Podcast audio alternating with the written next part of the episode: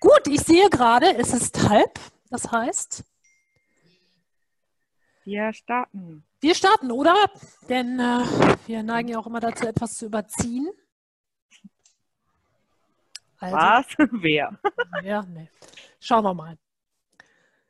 Genau. Sollen wir vielleicht vorher noch ein paar organisatorische sagen, Sachen sagen? Ja, bitte. Genau. Also, wer von diesem Webinar ein, eine Teilnahmebestätigung haben möchte, darf sich gerne nachher bei mir melden. Einfach eben eine E-Mail schicken oder eine WhatsApp mhm. an die info at thp-presta.de. Könnt ihr das machen. Ähm, ich halte den Chat im Auge, das heißt, wenn ihr Fragen habt, ihr dürft gerne zwischendurch fragen und wer nicht, äh, nicht sprechen möchte, darf das in den Chat stellen und dann grätsch ich dann zwischen dem Vortrag von Britt und Franzi. Und ja, wenn jemand sehr viele Hintergrundgeräusche hat, dann stelle ich den auch gerne mal stumm, aber ihr könnt euch dann ja wieder freischalten. Dann wünsche ich euch jetzt viel Spaß und übergebe an Britt und Franzi. Genau, die Franzi startet heute. Ja, auch äh, von meiner Seite darf ich euch erstmal willkommen heißen. Mein Name ist Franziska Wojewski. Ich komme aus einer Pferdefamilie, habe in Göttingen Agrar studiert und auch meinen Master dort absolviert. Ähm, nach ein paar Jahren Berufserfahrung habe ich noch meinen Tierheilpraktiker gemacht, weil ich finde, äh, dass der ganzheitliche Ansatz gerade in der Pferdefütterung, in der Pferdehaltung unablässlich ist. Habe das große Glück gehabt, ähm, Britt und Kati kennenzulernen mit meiner Ausbildung an der Naturheilschule Presta und betreue seit drei Jahren das Produktmanagement ähm, bei Nature's Best und darf heute mit Brit zusammen euch ein bisschen was über das Thema Sommerextrem beim Pferd erzählen. Genau. Mein Name ist Brit Kröger. Ich bin Dozentin in der Naturheilschule Presta schon seit ja, ziemlich langer Zeit mittlerweile. Bin natürlich Tierheilpraktikerin, habe vom Behandlungsschwerpunkt ein bisschen so die Phytotherapie neben den klassischen Sachen wie Homöopathie, Akupunktur und so weiter. Ja, und äh, habe selber auch Pferde und ja, freue mich auch, das mit der Franzi zusammen zu machen hier heute und in der ganzen Reihe zusammen mit der Firma Nature's Best natürlich. Gut, also zum Thema Sommerextrem. Ähm, was ist ein Ekzem? Also es ist allgemein die Definition eine Entzündung der oberflächlichen Hautschicht, die auf allergische Reaktionen zurückzuführen ist. Es ist jetzt sehr theoretisch. In der Praxis, die meisten Pferdehalter kennen ein Sommerextrem. Ähm, wir haben oft, dass das Sommerextrem ausgelöst wird durch Stiche von Insekten, ähm, wenn das Pferd eben allergisch auf deren Speichel reagiert. Wenn wir über das Sommerextrem reden, fällt uns eigentlich sofort ein, dass wir im Winter relativ entspannt sind. Im Frühjahr, wenn langsam die warmen Temperaturen losgehen und der Insektenflug startet, wird das ein oder andere Pferd schon leicht nervös und dann äh, beginnt eigentlich die Zeit des Sommerextrems. Das Sommerextrem ist vor allen Dingen an der Schweifrübe, an der Kuppe, am Widerriss, an der Brust, an Kopf und an den Ohren beim Pferden. Und eine Abgrenzung können wir sehr gut zur Sommerreude über den Auslöser äh, tatsächlich definieren, weil bei der Sommerreude der Auslöser, äh, die Sommerreude ausgelöst wird durch Milben. Jetzt nochmal einmal zum Verständnis, was überhaupt eine Allergie ist. Eine Allergie ist eine Überreaktion des Immunsystems. Also unser, also das Immunsystem des Pferdes oder auch wenn wir eine Allergie haben, reagiert ähm, krankhaft auf normale Umwelteinflüsse, äh, die eigentlich harmlos für unseren Körper sind. Und Wichtig ist bei einer Allergie oder bei einer allergischen Reaktion immer zu beachten, dass die allergische Reaktion sich immer gegen einen von außen kommenden Stoff ähm, richtet. Meistens wird das Sommerextrem oder die Extremneigung oder auch die Allergienneigung tatsächlich von Jahr zu Jahr stärker und beeinträchtigt das Pferd von Jahr zu Jahr mehr. Dann geht es weiter. Genau, und dann haben wir auch gleich ähm, verschiedene Ursachen. Wir haben, das sagte gerade die Franzi schon, diese Reaktion auf das Eiweiß im Speichel der Mücken. Äh, da haben wir vor allen Dingen die Gnitzen und die Griebelmücken, das wissen die meisten von euch wahrscheinlich auch, aber ähm, es kann tatsächlich auch so sein, dass die Pferde irgendwann auch auf andere Insekten, Bremsen und so weiter reagieren. Und ähm, im Grunde sind es die weiblichen Mücken, auf die, die ja eine Gefahr darstellen, weil die, während sie stechen, eine blutverdünnende Substanz mit injizieren in die Haut. Und damit gelangt der Speichel der Mücke in die Haut des Pferdes und äh, dann, ähm, ja, dieser Speichel enthält eben ein Eiweiß und das hatte Franzi ja gerade gesagt, also es ist eine Reaktion eben auf das Eiweiß und löst dann die Allergie aus. Das heißt, überschießende Immunreaktion. Normalerweise ist dieses Eiweiß eigentlich harmlos für den Körper. Ähm, und wir haben ja im Bereich der, ja, der Abwehrzellen eben bestimmte Zellen, die das Immunsystem wieder runterregulieren. Und das passiert in dem Moment nicht, diese Runterregulation. Also der Körper sagt normalerweise, ach, das ist eigentlich gar nicht schlimm, das ist ja der Speichel einer Mücke. Das funktioniert in dem Moment eben nicht. Und darum kommt es zu dieser ja, überschießenden Reaktion des Immunsystems. Die Mücken sind besonders ähm, aktiv, das sagtest du, glaube ich, gerade auch schon, zwischen April und Oktober, das heißt im Winter, haben die Pferde normalerweise Ruhe. Mm, durch den Klimawandel verschiebt sich das allerdings immer mehr, wenn wir uns mal angucken, wie war der letzte März. Da hatten wir also schon, ja, hatten wir schon eine Wärme, hatten wir schon ähm, Mücken, ganz viele. Ich hatte in der Wohnung auch welche, ne? also das kann man sagen.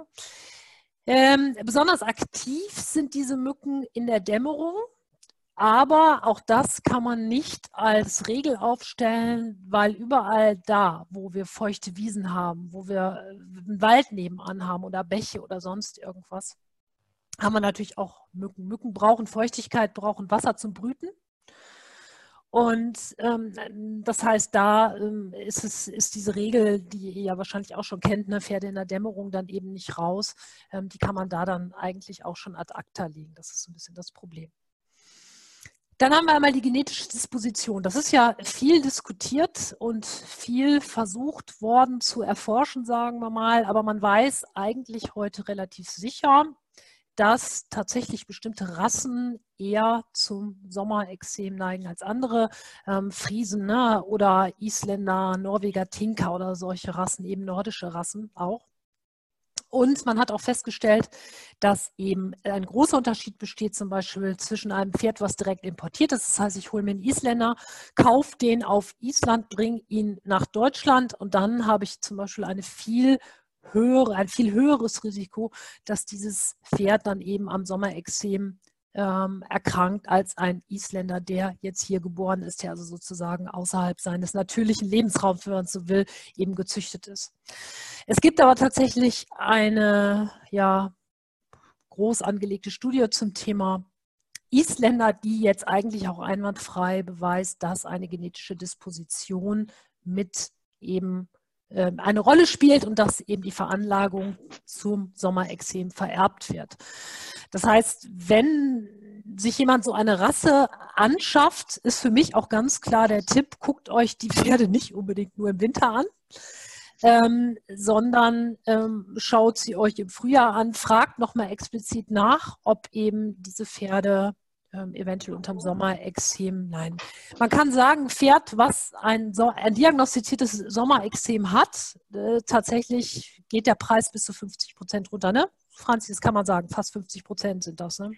Kann man sagen und tatsächlich aus eigener Erfahrung, ich durfte ja mal auf Island einen zweiwöchigen Wanderritt machen und habe mich auch für dieses Thema sehr interessiert außerhalb der Fütterung, kennen die ähm, Island-Pferdezüchter auf Island diese Rassedisposition und haben ja zum Teil, also es ist ein Irrglaube, dass ähm, das Sommerextrem auf Island nicht bei Pferden ausbricht. Es gibt selten Sommerextreme, aber es gibt sie auch da. Und wenn ja. natürlich aus diesem Genpool, welche importiert werden, ähm, und hier ja viel, viel äh, weniger Wind haben, also eine viel höhere Insektenbelastung, ähm, kann man sich das vorstellen. Ja, genau. So, genau so kann ich das auch nachvollziehen. Ja. So, haben wir also einmal genetische Disposition, Disposition. Wir haben einmal die Reaktion auf das Eiweiß als sozusagen globale, globales Ding, was oben drüber steht. Das ist also die, der Hauptauslöser. Aber wir haben eben noch ganz viele verschiedene Faktoren, die ähm, dazu führen, dass das Immunsystem aus den Fugen gerät, will ich mal sagen. Also nicht adäquat arbeitet, weil das ist es ja im Grunde. Ne? Eine Überreaktion ist eben keine adäquate Reaktion des Immunsystems. Da haben wir zum einen die Leberbelastung.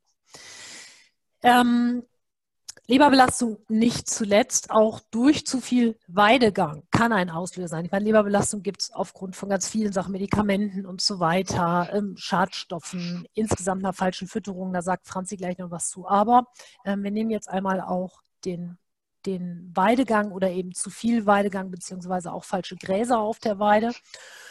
Also sehr energie-, sehr eiweißreiche Wiesen, wie wir die eben kennen. Ähm, wie sie bei uns eigentlich normalerweise in Deutschland auch so ja, vorhanden sind. Und die Leber, ähm, das wisst ihr ehrlich auch, ist eben Hauptorgan für den gesamten Stoffwechsel und damit natürlich mit ursächlich für die Entstehung von Immunstörungen, von Allergien und so weiter. Ähm, man hat oder es ist so, dass bei Allergien insgesamt eigentlich fast immer erhöhte Leberwerte auch im Labor festzustellen sind. Ähm, ne, und besonders auch bei den Sommerexemern. Und ähm, dadurch, dass die Leber eben den gesamten Stoffwechsel ja mit kontrolliert ist, so dass tatsächlich ein, eine Belastung der Leber die Allergiebereitschaft nochmal fördert und auch bei Tieren, die latent vielleicht Eczema sind, ähm, bei einer gleichzeitigen Leberbelastung einfach die Krankheit viel schwerer ausbricht, beziehungsweise überhaupt erst ausbricht. Das weiß man heute tatsächlich auch. Dann haben wir Bewegungsmangel noch drunter stehen. Ähm, Bewegungsmangel beim Pferd, ähm, also eigentlich insgesamt bei allen Lebewesen, muss man sagen, führt zu Stoffwechselstörungen, Störungen des Verdauungstrakts, besonders jetzt das Pferd als Lauftier ähm, ist sehr auf kontinuierliche Bewegung angewiesen. Das ist häufig bei der Haltung, die wir Pferden bieten können, eben nicht der Fall. Ne? Das ist also insgesamt auch nochmal ein großes Problem. Den Bewegungsmangel haben wir ja bei fast allen Erkrankungen, ob wir das bei Atemwegserkrankungen oder sonst irgendwas haben mit drin. Ne? Also das ist für Pferde immer ein Riesenproblem, auch bei Haltung in den Offenstellen, wenn ich nicht Anreize gebe für ein Pferd, sich zu bewegen, dann wird es sich im Zweifel auch äh, nicht besonders viel bewegen. Das ist ja immer das Problem. Das Futter und das Wasser und alles steht da, dann gibt es keine, ähm, keinen unbedingt keinen Anreiz, gerade für ältere Pferde. Ich habe hier schon eine Frage. Ja. Ist es möglich, dass ein in Deutschland gezogenes Islandpferd mit 16 Jahren, nachdem sie ein Fohlen bekommen hat, ein Sommerexem entwickelt, obwohl es vorher keins gezeigt ja. hat?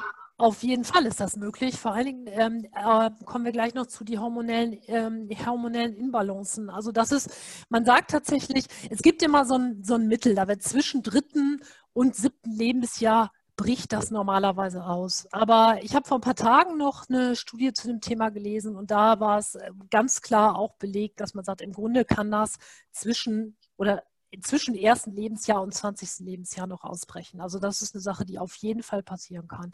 Vor allen Dingen, äh, wenn ihr jetzt sagt Geburt des Fohlens, also das heißt, er hat ja eine hormonelle Umstellung in irgendeiner Art und Weise stattgefunden. Das heißt, das kann tatsächlich Auslöser sein.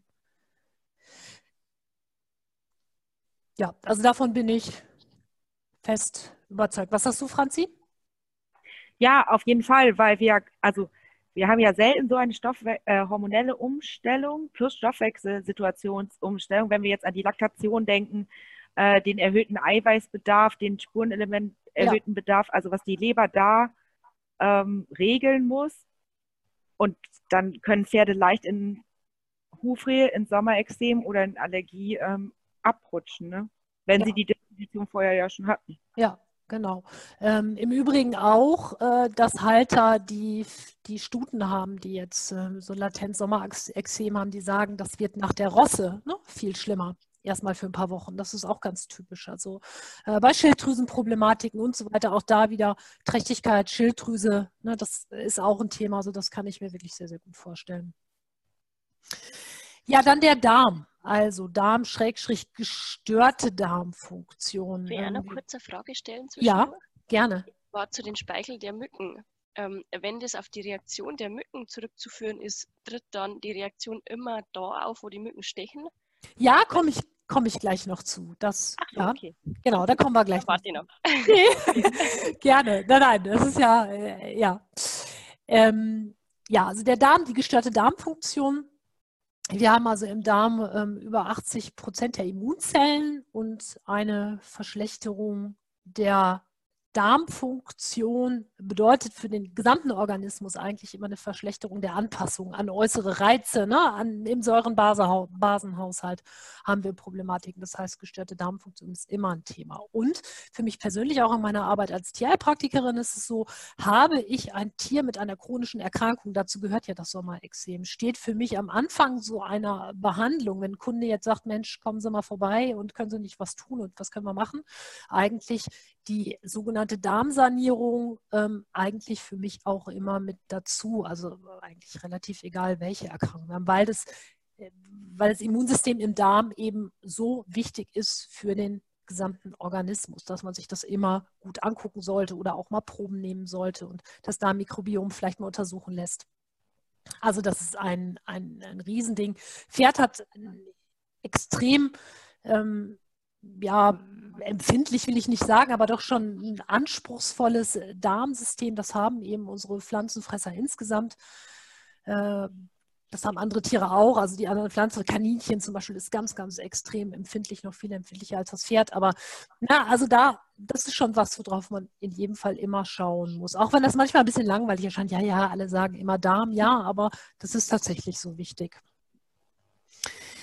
Dann haben wir den Stress äh, als Beispiel hier einmal falsche Haltung, keine Ahnung, falsche Gruppenzusammenstellung, falsche Herdenzusammenstellung, zu große Gruppenhaltung ähm, alleine, keine Ahnung, Stress durch den Besitzer, ne? Stress durchs Reiten oder keine Ahnung, gibt es ja ganz, ganz viele Gründe. Und was hat Stress jetzt damit zu tun? Hm, das Problem bei Stress ist, dass es zur Ausschüttung von Stresshormonen kommt. Adrenalin, aus dem Nebennierenmark, Cortisol aus der Nebennierenrinne. Und es kommt zu einer Aktivierung des Sympathikus, wenn Sympathikus, also das System im Nervensystem, was im Grunde den Körper aktiviert. Und jetzt ist es so, wenn ich äh, zu viel Stress habe, also das kennen wir von uns Menschen ja auch, ne? Stress bei der Arbeit oder auch Stress privat oder so, ist es so, dass irgendwann es nicht mehr zu Erholung, also zu langen Erholungsphasen kommt. Das heißt, es kommt irgendwann zu einer Erschöpfung der, wenn man so will, eigenen Anpassungsenergie und damit kommt es dann auch zwangsläufig zur Schädigung des Immunsystems. Das ist was, das ist so hunderttausendprozentig bewiesen.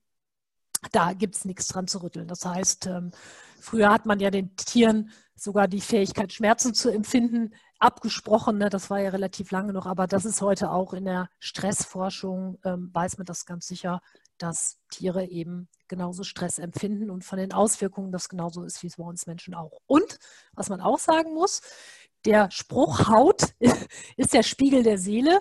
Äh, das ist was, was auch nicht nur für den Menschen gilt, sondern tatsächlich auch für die Tiere und das gilt eben auch für die Pferde. Das heißt, sich unwohl in seiner Haut fühlen, wenn man das auch ganzheitlich sieht, ist hier mit Sicherheit auch ein Faktor. Also wenn heute auch Kolleginnen dabei sind, äh, der Tipp immer auch mal zu gucken auf die Seele und nicht nur auf das Körperliche. Ja, dann die falsche Fütterung, Stärke und Kohlenhydrate. Ähm, eine Fütterung, die ja eigentlich für Pferde in der Form sowieso nicht vorgesehen ist. Dazu sagt die Franzi gleich natürlich noch was. Und das Übergewicht. Übergewicht heute auch ein äh, Riesenproblem. Die Franzi und ich haben uns überlegt, weil das eigentlich so ein großes Problem ist, wollen wir dazu demnächst auch nochmal ein mhm. Webinar machen. Ähm, unfassbar viele Pferde, Übergewicht, mit Übergewicht, die wir auch so täglich in der Praxis sehen oder Franzi auch bei ihren Futterberatungen, das erzählt sie immer wieder. ja, das sagt, Problem ist ja auch, Britt, Entschuldigung, dass ich dir ja. spreche, aber das Problem nee, ist ja gerne. eigentlich, äh, dass wir ja auch sensibilisieren wollen für das Thema, wann überhaupt ein Pferd zu dick ist, dass es nicht normal genau. ist, dass man die Rippen nicht sieht und nicht fühlt. Also ich finde, äh, das erstaunt mich immer wieder tatsächlich, dass ich manchmal an Stellen bin oder mit Leuten spreche und dann frage ich, ist das Pferd denn zu dick? Und dann sehe ich das Pferd irgendwann nach einem Foto oder in Live und dann denke ich mir, doch, das Pferd ist zu dick, obwohl mir vorher hoch und heilig versprochen wurde, dass es nicht zu dick ist. Ähm, deswegen glaube ich, ist das Webinar tatsächlich auch so wichtig, wenn wir viele Fotos dann mit reinbringen und nochmal Body Condition Score anschauen und so. Ähm, ja, das, das ist das wichtigste Thema. Ja, mit ein wichtiges. Insofern gehört es auch natürlich mit zum Sommerextrem, weil man hier sagen muss, ähm, insgesamt hat Übergewicht einen negativen Einfluss auf die gesamte Vitalität des Pferdes. Ne? Also das fängt an im Herz-Kreislauf-System, geht über Knochen, geht auch hier wieder über den Darm, über das Immunsystem und so weiter. Also das ist für ein Pferd ähm, eben auch ein Faktor, dass das Immunsystem aus den Fugen gerät. Dann die hormonellen Imbalancen, das haben wir gerade schon ähm, angesprochen. Ne? Gerade jetzt die Stute als Beispiel, die das Fohlen bekommen hat, dann die Rosse, das sagte ich gerade schon, Schilddrüsenproblematiken ähm, und so weiter. Also das ist tatsächlich auch ein Faktor, das weiß man aus, ja, äh, eben aus äh, Befragungen auch von Besitzern und so weiter, dass das tatsächlich auch eine Rolle spielt. Und aber glaubst ja. du dann, wenn man Mönchspfeffer einsetzt, ähm, zum Beispiel bei der Rosse, dass dann die Extremneigung zurückgeht. Kann man so eine Rückkopplung wohl machen aus phytomedizinischer Sicht? Also man könnte das, wenn man das weiß, dass das insgesamt immer so ist, kann man das versuchen. Nur, man darf ja nicht vergessen, die, die Rosse ist ja eine sozusagen ähm, gewollte hormonelle Imbalance. Ja. Ne? Also das ist ja, wo sich einfach im Körper was verändert, was ja gewollt ist, ist ja nichts Krankhaftes. Und wenn die Rosse bei der Stute normal abläuft, ähm, was, was will man dann mit dem Mönchspfeffer? Der ist ja eigentlich auch, der soll ja normal regulierend wirken. Ich meine, man könnte das trotzdem mal versuchen. Ich habe darüber auch schon mal nachgedacht. Ich weiß auch nicht, ob das schon äh, so in dem Rahmen versucht wurde. Also darüber nachgedacht habe ich tatsächlich auch, habe dann aber so im zweiten Schritt gedacht, naja, ähm, wenn die Rosse normal abläuft, was will ich dann regulieren? Ne? Dann, äh, ja, müsste sie sozusagen ja, ausbleiben. Das ist also das ist so ein bisschen was, wo, das, wo ich so ein bisschen das Problem habe, ob das unterstützend wirkt. Zudem ist es natürlich so, wir haben bei der Mönchspfeffer, finde ich immer das Problem, man kann sagen 50, 50, 50 Prozent irgendwie sprechen an auf Mönchspfeffer, der andere Teil nicht. Ne? Das ist, ja. Aber trotzdem finde ich auch äh, ganz interessanter Gedankengang. Oder homöopathisch. Ne? Man muss es ja jetzt nicht nur phytotherapeutisch, aber ob man homöopathisch mit Hormel oder irgendwas mit eingreift. Ne? Auch eine Möglichkeit, ja. Dann haben wir die Umwelt noch bei den Ursachen. Also Umweltfaktoren. Wir wissen vom Menschen, ähm, aufgrund von verschiedenen Umwelttoxinen steigt die Zahl der Allergiker immer weiter. Und äh, so kann man eigentlich auch davon ausgehen, dass natürlich Umweltgifte auch ein Faktor sind bei allergischen Erkrankungen wie Sommerexem. Also ob das jetzt hundertprozentig ist, bewiesen ist, weiß ich nicht, ob es da Studien zu gibt. Aber ich bin mir sehr, sehr sicher, dass das auf jeden Fall auch mit ein Faktor ist. Ja, dann haben wir ganz typische Symptome. Ich ja. Ganz kurz, hier war noch eine ja. Frage, greift der Mönchspfeffer nicht auch bei Sommerexem mit ein, also nicht nur bei der Rosse? Bei Sommerexem inwiefern? Das steht hier noch nicht. Wäre mir, wär mir nicht äh, bekannt, dass das jetzt explizit. Äh, homöopathisch. Ach, homöopathisch. Jetzt. Oh Gott, da muss ich passen, ob da zur Haut beim Mönchspfeffer Exembereitschaft steht im Arzneimittelbild, das müsste ich tatsächlich nachschlagen. Das weiß ich nicht. Das kann ich aber herausfinden und das nochmal per E-Mail an die Teilnehmer losschicken. Das schreibe ich mir mal auf, ob das das, weil ich habe jetzt gerade hier auch keinen Börike oder irgendwas liegen. Ich kann meinen mal eben holen. Du kannst das mal genau, guck das mal parallel ich, nach, was ja, ich gehe mal eben holen. Ich kann auch eben gehen. Alles Achso, ja, okay. Wir klären das. Jeder hat die Fall. Bibel zu Hause. Ja, bei mir ist sie jetzt relativ weit weg im Schrank, muss ich sagen. Okay. Genau. Peggy schreibt nämlich gerade jetzt Danke. Genau. Ähm, wir organisieren die Antwort. Ja. genau, da kommen wir jetzt zu der Frage, die wir vorhin schon hatten, die Symptome die ähm, starten normalerweise am Mähnenkamm und an der Schweifrübe. So ist das klassischerweise. Das hat den Grund tatsächlich, weil die Mücken sich dort am besten festsetzen können, sozusagen festhalten können. Ne? Die müssen ja irgendwo auch drauf und können eigentlich, wenn sie an Schweif, Rübe und an Mähnenkamm sitzen, eben relativ komfortabel die Stelle erreichen und auch relativ ungestört dort sitzen und dann eben ansetzen zum Stechen. Insofern ja. Es ist so, dass die primären Stellen erstmal überall dort sind, wo die Mücken stechen. Das Problem ist ein bisschen der Verlauf der Symptome. Das heißt, es ist natürlich so, dass sich das ausweitet. Ja, wir haben also schon eine Erweiterung in dem Moment, wo es jetzt zu dem Hautausschlag zum Beispiel kommt. Das heißt, da entstehen Pusteln in der Regel so als erste Reaktion auf den Speichel, also eine Entzündung, ne, unter Umständen auch mit einer Ödembildung oder wir haben tatsächlich richtige Pusteln, in denen auch schon so ein bisschen Eiter oder sonst was ist. Das kommt ein bisschen drauf an. Und von da aus geht das natürlich, wenn man so will, auch weiter. Und hinterher haben wir auch Stellen unter Bauch, äh, Innenseite Schenkel. Also das kommt ein bisschen darauf an, wie viele Mücken sind da. Ne? Und ähm, also ganz klar, ne, wie hoch ist einfach auch der, ähm, die Population, die da gerade in Anführungsstrichen angreift und so weiter und welche Stellen werden dann irgendwann genommen. Stellen, die natürlich ähm, auch am Ende behandelt sind, die sind natürlich auch wieder unattraktiver für die Mücken. Dann haben wir den Juckreiz, der ist zum Teil stark aus, sehr stark, also stark bis sehr stark ausgeprägt. Ähm, das heißt, im Allergiefall ist es ja so, dass der Körper den Botenstoff Histamin ausschüttet, ein Gewebshormon, was dann ausgeschüttet wird.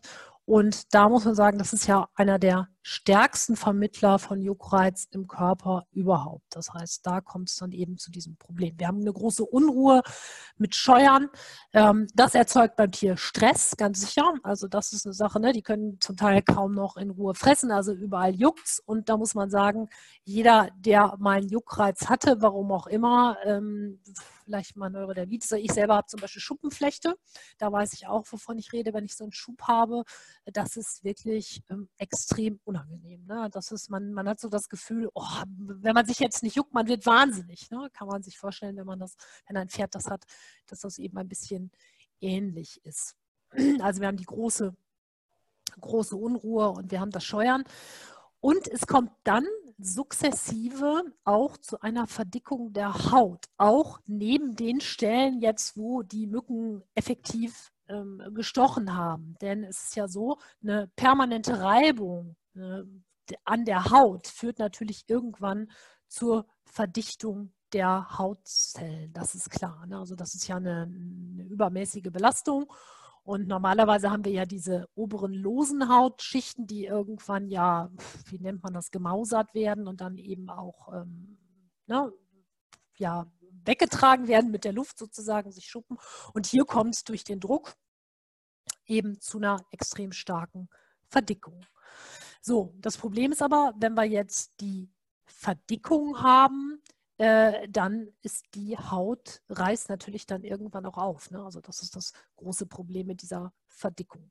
Scheuerstellen, die schnell haarlos werden, genau, also das ist die, ähm, werden eben haarlos, dort fallen die Haare aus, auch hier durch den Druck, also durch die, die ständige Scheuern natürlich, logischerweise das kann man sich schon vorstellen. Schuppen und Krusten dazu, ähm, offene, blutige Stellen, das ist so die nächste Phase. Dann haben wir auch nässende Wunden. Jetzt habe ich ein Echo drin. Von irgendeinem Mikro was anderes wahrscheinlich. So, jetzt ist es wieder weg. Danke. Das ist, also das Echo finde ich immer am schlimmsten, wenn ich mich selber höre im Nachklang. Die nässenden Wunden und dann irgendwann kommt zusätzlich zu Sekundärinfektionen der Haut. Und das, diese Sekundärinfektionen, das sind natürlich die Sachen, die sich dann immer weiter und weiter auch ausbreiten. Ne? Das heißt, diese verdichteten Stellen, die reißen ein. Dann ist der normale Verlauf, da dringen Erreger ein, dann gibt es zusätzliche Entzündungen, das wandert, dann haben wir noch im Sommer das Riesenproblem mit den Fliegen, die dann noch zusätzlich kommen. Und dann haben wir eben eine, ja, neben eben dem Juckreiz und der geschädigten Haut haben wir effektiv tatsächlich auch wirklich ähm, eine, eine Infektion eben im Hautgewebe, die dann der Besitzer irgendwie in den Griff bekommen muss.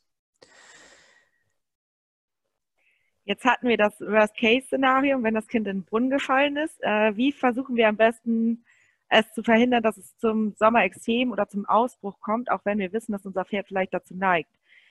Vernünftiges Fütterungsmanagement. Ich weiß, jeder von uns versucht sein Bestes ähm, und handelt nach bestem Gewissen im Rahmen der Möglichkeiten. Auf vieles hat man ja auch keinen Einfluss, wenn man zum Beispiel sein Pferd im Pensionsstall stehen hat.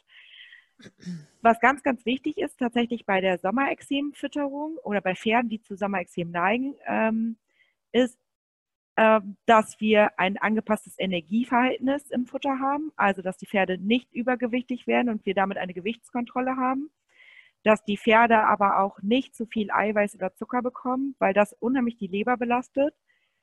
Ähm, ganz, ganz wichtig ist die Spurenelementversorgung. Ohne Spurenelementversorgung kann tatsächlich ein Pferd, was zu Ekzem neigt oder ein Pferd, was zu Allergien neigt, wird diese immer sehr stark ausbrechen und kann auch irgendwann die Hautschichten zum Beispiel, wenn die Mücke da war und ein bisschen die Haut irritiert hat, ähm, die Haut ja gar nicht wieder, also eine vernünftige Wundheilung bis in die tiefsten Hautschichten kann nicht ohne eine vernünftige Spurenelementversorgung stattfinden. Was auch wichtig ist beim vernünftigen Fütterungsmanagement, ist, dass man ähm, nicht ein Müsli füttert, weil es besonders toll aussieht oder weil es besonders toll riecht, sondern dass man versucht, mit wenig äh, Zusatzstoffen Produkte zu füttern und diese auch findet. Allgemein gilt nämlich, dass wir durch ein vernünftiges Fütterungsmanagement und durch eine vernünftige Gewichtskontrolle die Leber als Stoffwechselorgan, als das Stoffwechselorgan entlasten wollen. Weil die Leber eben das Schlüsselorgan ist ähm, und diese mitverantwortlich für die Entstehung von Immunstörungen und vor allem von Allergien ist. Wenn wir die Spurenelemente einmal genauer ins Auge fassen, ist es schon sehr gut. Ähm, ein Standard-Mineralfutter wird uns da aber nicht besonders weiterhelfen, weil wir, wenn wir ein Pferd zum Beispiel sehr raufutterlastig füttern, mit wenig Getreide füttern, haben wir eine sehr hohe Kalziumversorgung des Pferdes, alleine schon zum Beispiel über das Heu. Wenn wir jetzt ein Standard-Mineralfutter zufüttern, füttern wir immer noch einen hohen Kalziumgehalt extra dazu und Kalzium hemmt die Aufnahme von Spurenelementen. Das bedeutet, wenn man sich Gedanken macht und ähm, Spurenelemente in das Pferd reinfüttern möchte, einmal am besten eine Mischung aus anorganisch und organisch gebundenen Spurenelementen und ein Mineralfutter ohne Kalzium oder mit ganz wenig Kalzium sich dafür entscheiden. Wie kann ich weiterhin Sommerexem vorbeugen? Naja, mit ähm, Mitteln, die äh, Fliegen zum Beispiel durch Geruch oder Glitzen durch Geruch abschrecken. Das kann auf natürliche Weise Knoblauch sein. Entweder kann ich den verfüttern, wenn der Gesundheitszustand des Tieres es zulässt, oder mein Pferd mit Apfelessig einsprühen. Da gibt es ja ohne Ende Rezepte einmal zum selbermischen oder ich kann mir auch naturnahe Handelsprodukte kaufen. Aber immer darüber nachdenken. Ähm, Im Gesicht ist es natürlich unheimlich unangenehm für das eigene Pferd am Kopf, weil das Pferd ja einen sehr stark ausgeprägten Geruchssinn hat. Aber es kann auch tatsächlich in der Herdenhaltung, in der Offenstallhaltung sehr schnell zu Problemen, zu Stress führen, den wir ja auch vermeiden möchten, weil Pferde sich zu 50 bis 80 Prozent, je nachdem, über den Geruchssinn erkennen ähm, und wir den Geruchssinn natürlich dann sehr stark verändern. Dann würde ich einmal mit der Eczema-Decke weitermachen. Habe ich ein Pferd mit Sommerexem und es scheuert sich oder habe ich ein Pferd, wo ich weiß, es bekommt immer ein Sommerexem, bin ich ganz ehrlich, Britt, ähm, ich weiß gar nicht deine Meinung dazu. Ich bin ein unheimlicher Fan von einer Eczema-Decke, um dem Pferd den Stress zu nehmen. Der geht gar nicht anders, meiner Meinung nach. Ja. Ja, da bin ich auch voll dabei. Die müssen nur eine gute Qualität haben. Genau, eine gute Qualität. Und was ich ganz, ganz wichtig finde, was ich leider in der Praxis oft sehe, dass es nicht stattfindet, ist, die Decke muss ähm, täglich auch irgendwann mal abgenommen werden und es muss das Pferd kontrolliert werden, wie es unter der Decke aussieht. Ich kenne leider einige äh, Pferde, die mit der Eczema-Decke dann munter 24-7 auf die Wiese geschickt werden und dann wird alle zwei, drei Tage mal danach geguckt. Ähm, es ist aber nicht nur wichtig, dass die Decke nicht kaputt ist, sondern es ist auch wichtig, dass ähm, keine Wunden, keine Verletzungen unter der Decke sind oder so. Also Eczema-Decke finde ich ein sehr wichtiges, ähm, ein sehr wichtiger Bestandteil zur Vorbeugen, äh, zur Vorbeugung eines Sommerexems, aber bitte trotzdem auch mal ausdecken und drunter gucken. Und auch gerne mal waschen, die Decke. Ah ja, stimmt, das könnte man auch noch tun. Und was natürlich auch ähm, hier finde ich unheimlich gut ist, dass man den Geruchssinn nicht beeinträchtigt. Ne? Also natürlich, man beeinträchtigt das Knabberverhalten, die Fellpflege, ja, äh, obwohl viele Pferde das ja auch trotz Decke machen. Ja. Dann geht es weiter mit der Hygiene auf der Weide und im Stall. Auch das A und O eigentlich, ja, oder kontrovers zu diskutieren.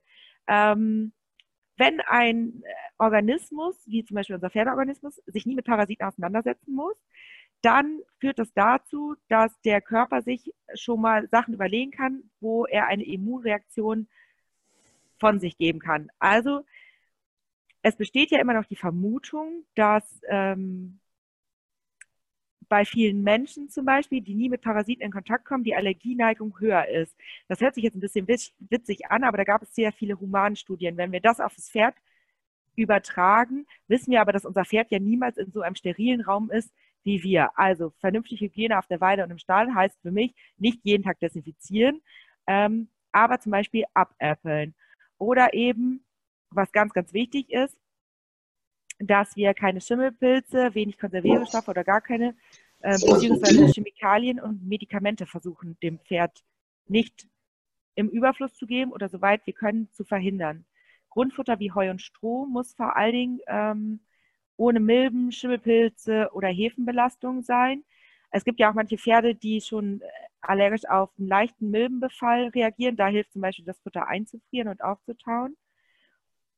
Weil durch all diese Faktoren belasten wir die Leber und fördern damit die Allergieneigung des Pferdes. Und ein Pferd, was zu Sommerexem neigt, ähm, da sollten wir auf jeden Fall Heulage oder Silage verhindern, weil die Belastung der Leber hier immer durch die äh, natürlich vorkommenden Histamine größer ist. Hygiene auf der Weide kann natürlich auch dazu führen, dass wir, wenn wir Kotproben ziehen, ähm, vielleicht nicht viermal im Jahr entwurmen, sondern nur zweimal im Jahr entwurmen. Weiterhin, das hat das Brit ja eigentlich schon gesagt, dass wir Pferde nachts aufsteigen. Es ist ja einfach so, wir hatten früher weniger Sommerexem, weil viele Pferde in dunklen, kalten Stellen Tag und Nacht gehalten wurden. Jetzt bin ich kein Freund von der Ständerhaltung und auch nicht allgemein von der Stallhaltung. Aber dieser Trend zur Offenstallhaltung und dieser Trend zur Aktivstallhaltung, so, bedeutet im Umkehrschluss natürlich, dass Pferde, die vorbelastet sind, weniger Rückzugsorte haben und mehr dem Insektenflug ausgesetzt sind. Also sollten wir uns überlegen, ob wir vielleicht damit leben können, die Pferde wirklich vor der Dämmerung reinzuholen ähm, und nur zeitweise diesen Reizen rauszulassen, weil optimal ist natürlich zum Beispiel starker Wind, aber wir können ja jetzt schlecht jeden Tag einen Ventilator vor der Wiese aufstellen, damit wir einen starken Wind auf der Wiese produzieren. Ja. Und natürlich eine trockene Umgebung. Das heißt, ähm, die Mücken können natürlich diese, diese heißen Sommer, wenn ich so einen Sommer habe wie letztes, vorletztes Jahr, ist das natürlich für, für Mücken nicht ideal. Das heißt, da geht es den Sommerexemern irgendwann eigentlich besser. Es sei denn, man hat wieder irgendwelche ähm, Feuchtstellen irgendwo in der Nähe. Ne? Mücken sind da ja auch sehr erfinderisch, muss man sagen wo die überall dann eben ihre Nachkommen hm, zeugen. Aber wenn man natürlich jetzt wirklich irgendwo auf offener Weide mit, äh, ja, mit großer Trockenheit, dann hat man natürlich auch ganz gute Chancen, dass es ein bisschen besser wird. Ne? Aber kann man natürlich schwer beeinflussen. Ja, und im Endeffekt muss ja nur irgendwo jemand eine Gießkanne oder ein Speisfass mit Wasser hinstellen und schon können sich da Mücken ansiedeln. Das ja, sage ich ja, das meine ich ja. Das ist, die sind sehr auch selbst in den Selbsttränken, ja. ne? Ja. Ja, also das ist, ja, ja, das, das ist tatsächlich so. Aber trotzdem macht es das besser. Also ein schwül, warmer, feuchter Sommer ist es noch schlimmer. Das war so eher, was ich damit sagen wollte. Ne? Ja. ja, das stimmt natürlich. Ich habe hier eine Frage im Chat. Ist eine Nachtweide eine gute Option, um den Insekten etwas aus dem Weg zu gehen? Ähm, ich glaube, dass, also tatsächlich kommt es auch bei der Nachtweide natürlich darauf an, wann kommt das Pferd raus, wann kommt das Pferd rein, weil die Insekten ja auch schon sehr früh morgens, wenn mal Zelten war, unterwegs sind und ja auch gerade in der Dämmerung sehr stark äh, unterwegs sind. Ich, ähm, also ich glaube nicht, dass eine Nachtweide alleine das Rätsels Lösung ist, damit das Pferd äh, keinen Extremausbruch hat vor allen Dingen, die fliegen ja wirklich, bis es ganz dunkel ist. Wenn wir uns das jetzt im Hochsommer angucken, da ist es um halb elf, Viertel vor elf wird es richtig dunkel und vier, halb fünf wird es wieder hell. Das heißt, und da haben wir ja noch eine Rest, ein Restlicht auch noch mal so ein bisschen, wo die auch noch fliegen. Also das ist, das ist tatsächlich sehr, sehr schwer, das abzupassen. Ähm, Im Sommer finde ich auch, wo dann wirklich komplette Dunkelheit herrscht, wo die nicht mehr fliegen. Ja, also Versuch macht klug, natürlich, aber ähm, ja, schwierig. Ähm, Nur notwendige Impfung und Entwurmung, das ist auch ein ganz, ganz wichtiges Thema. Und zwar mit notwendige Impfung und Entwurmung meine ich jetzt, wenn man ein Sportpferd hat und man geht auf äh, Sportveranstaltungen, Turniere, muss man natürlich die Impfpflicht einhalten. Ähm, es wäre aber schön, wenn man einfach mal die Jahreszeit mit berücksichtigt und einfach die Stoffwechsellage des Pferdes. Also bitte nicht das Pferd impfen während des Fellwechsels, weil das Pferd ja schon im Fellwechsel eine unheimliche Stoffwechselbelastung hat und damit eine unheimliche Leberbelastung, unheimlich viel zu tun hat. Wenn wir jetzt noch den Impfstoff reinbringen und ja noch eine Immunreaktion möchten, beziehungsweise vielleicht auch Trägerstoffe vom Impfstoff entgiften wollen, können wir sehr schnell die Leber belasten, überlasten.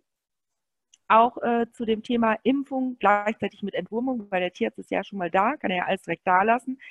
Auch das führt oft zu einer Überbelastung der Leber und ähm, Entwurmung auch nicht zu kurz vor dem Anweiden geben. Wenn wir die Entwurmung gerade mal eine Woche vor der Anweidesaison geben, ist es natürlich so, dass der Stoffwechsel noch immer mit dieser Wurmkur beschäftigt ist, mit einmal den absterbenden Würmen, die Toxine, die da frei sind oder eben auch mit der Wurmkur als Medikament an sich.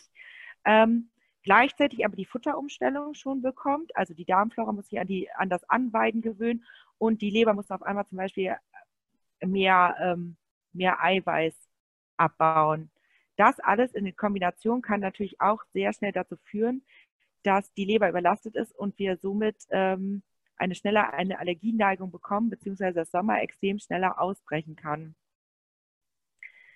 Ich habe jetzt tatsächlich, Britt, deinen Kopf äh, vor dem Bild, was hier, was hier steht. Äh, zu viel Protein, Kohlenhydrate vermeiden, Getreide reduziert. Kopf. Du kannst meinen Kopf doch wegschieben. ja, habe ich jetzt. ähm, Getreide reduziert füttern. Ich ähm, tatsächlich in der Praxis, also wie gesagt, ich mache das Produktmanagement der Marke Nature's Best. Ich äh, berate sehr gerne, ich bin viel auf Veranstaltungen unterwegs. Ganz oft höre ich als erstes, ja, mein Pferd hat Sommerextrem, ich habe es auf komplett getreidefrei umgestellt. Das ist gar nicht unbedingt das Rätsels Lösung. Das ist das Rätsels Lösung, um vielleicht Übergewicht zu reduzieren oder so. Aber wir haben viele, viele Futtermittel mittlerweile, die im Energiegehalt ähm, obwohl sie getreidefrei sind, viel, viel höher sind und vor allen Dingen im Eiweißgehalt. Und der Eiweißgehalt ähm, sorgt für eine Sensibilisierung der Haut und eine Haut, die leichter angegriffen wird, also leichter eine Extremneigung hat. Der eigentliche Sommerexemer oder das Pferd, was dazu tendiert, sollte eher eiweißarm gefüttert werden, spurenelementreich und kalziumarm. Und es muss nicht zwingend getreidefrei sein. Wenn euer Sommerextrema kein getreidefreies Futter mag, dann gebt dem lieber ein Futter, was ganz energiearm ist, wo aber irgendwas als Geschmacksträger ähm, vielleicht an Getreide drin ist, aber dafür der Eiweißgehalt viel, viel niedriger ist. Wir aber dadurch vielleicht noch Bitterkräuter für die Leber eben untermischen können. Ähm, das ist tatsächlich viel, viel wichtiger, dass man einen reduzierten Eiweißgehalt füttert. Ich wiederhole mich, aber das ist mir wirklich sehr, sehr wichtig. Angemessener Weidegang eben angemessener Weidegang sowohl bei jungem Gras, was sehr energiereich ist oder sehr eiweißreich ist und natürlich auch angemessener Weidegang der Figur ähm, zutragen oder eben auch den Witterungsbedingungen, ob jetzt eine sehr starke Mückenbelastung zu erwarten ist oder nicht. Stress vermeiden, ja, das hatte Britt gerade schon gesagt. Hier ähm, ist natürlich sowohl der körperliche Stress als auch der soziale Stress ähm, psychisch, physisch, alles beeinflusst das Immunsystem und kann eben Allergieneigungen verstärken oder bei bestehenden ähm, Sensibilisierungen als Auslöser dienen. Deswegen ist Vorbeugen, ähm, kann man am besten mit einer passenden Haltung und einer passenden Fütterung. Was ist jetzt noch erlaubt? Erlaubt ist, Britt, machst du eine, ja, Erlaubt ist alles, äh, was den Stoffwechsel stärkt, also was die Leber stärkt, was dafür sorgt, dass die Leber als hochkomplexes Organ, als das Organ, was am meisten sich regenerieren kann, ähm, was eben die Leber unterstützt und nicht zusätzlich noch mehr, also zusätzlich noch mehr Aufgaben gibt. Wichtig, wenn euer Tierarzt sagt, nee, euer Pferd hat super gute Leberwerte, Tatsächlich kann man leider erst sehr, sehr spät im Blut feststellen, dass die Leber belastet ist.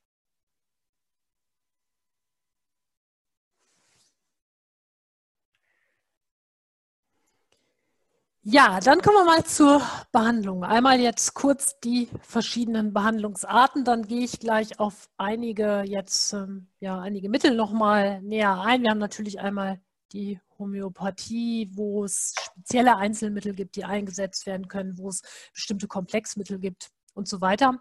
Und ich möchte äh, mal ganz kurz, ich habe das, glaube ich, in den letzten Webinaren versäumt, noch mal einmal darauf aufmerksam machen, da das Pferd ja ein erstmal Lebensmittel lieferndes Tier ist, noch mal einmal darauf aufmerksam machen, dass bitte nur Medikamente und Stoffe eben in ein Lebensmittel lieferndes Pferd gehören, die dafür auch zugelassen sind, die dafür eben ähm, gemacht wurden und das natürlich bei allen anderen Pferden, die nicht lebensmittelliefernd sind, diese Regel nicht gilt. Aber das natürlich, ich weiß jetzt nicht, wie viele Therapeuten wir jetzt gerade hier auch ähm, an Bord haben, aber dass die natürlich nochmal daran denken, sich den Equidenpass zeigen zu lassen, um eben da sicher zu gehen, dass sie sich rechtlich auch auf der sicheren Seite bewegen. Das wollte ich einmal kurz noch loswerden. Ja, gerade, ne? Stichwort Homöopathie.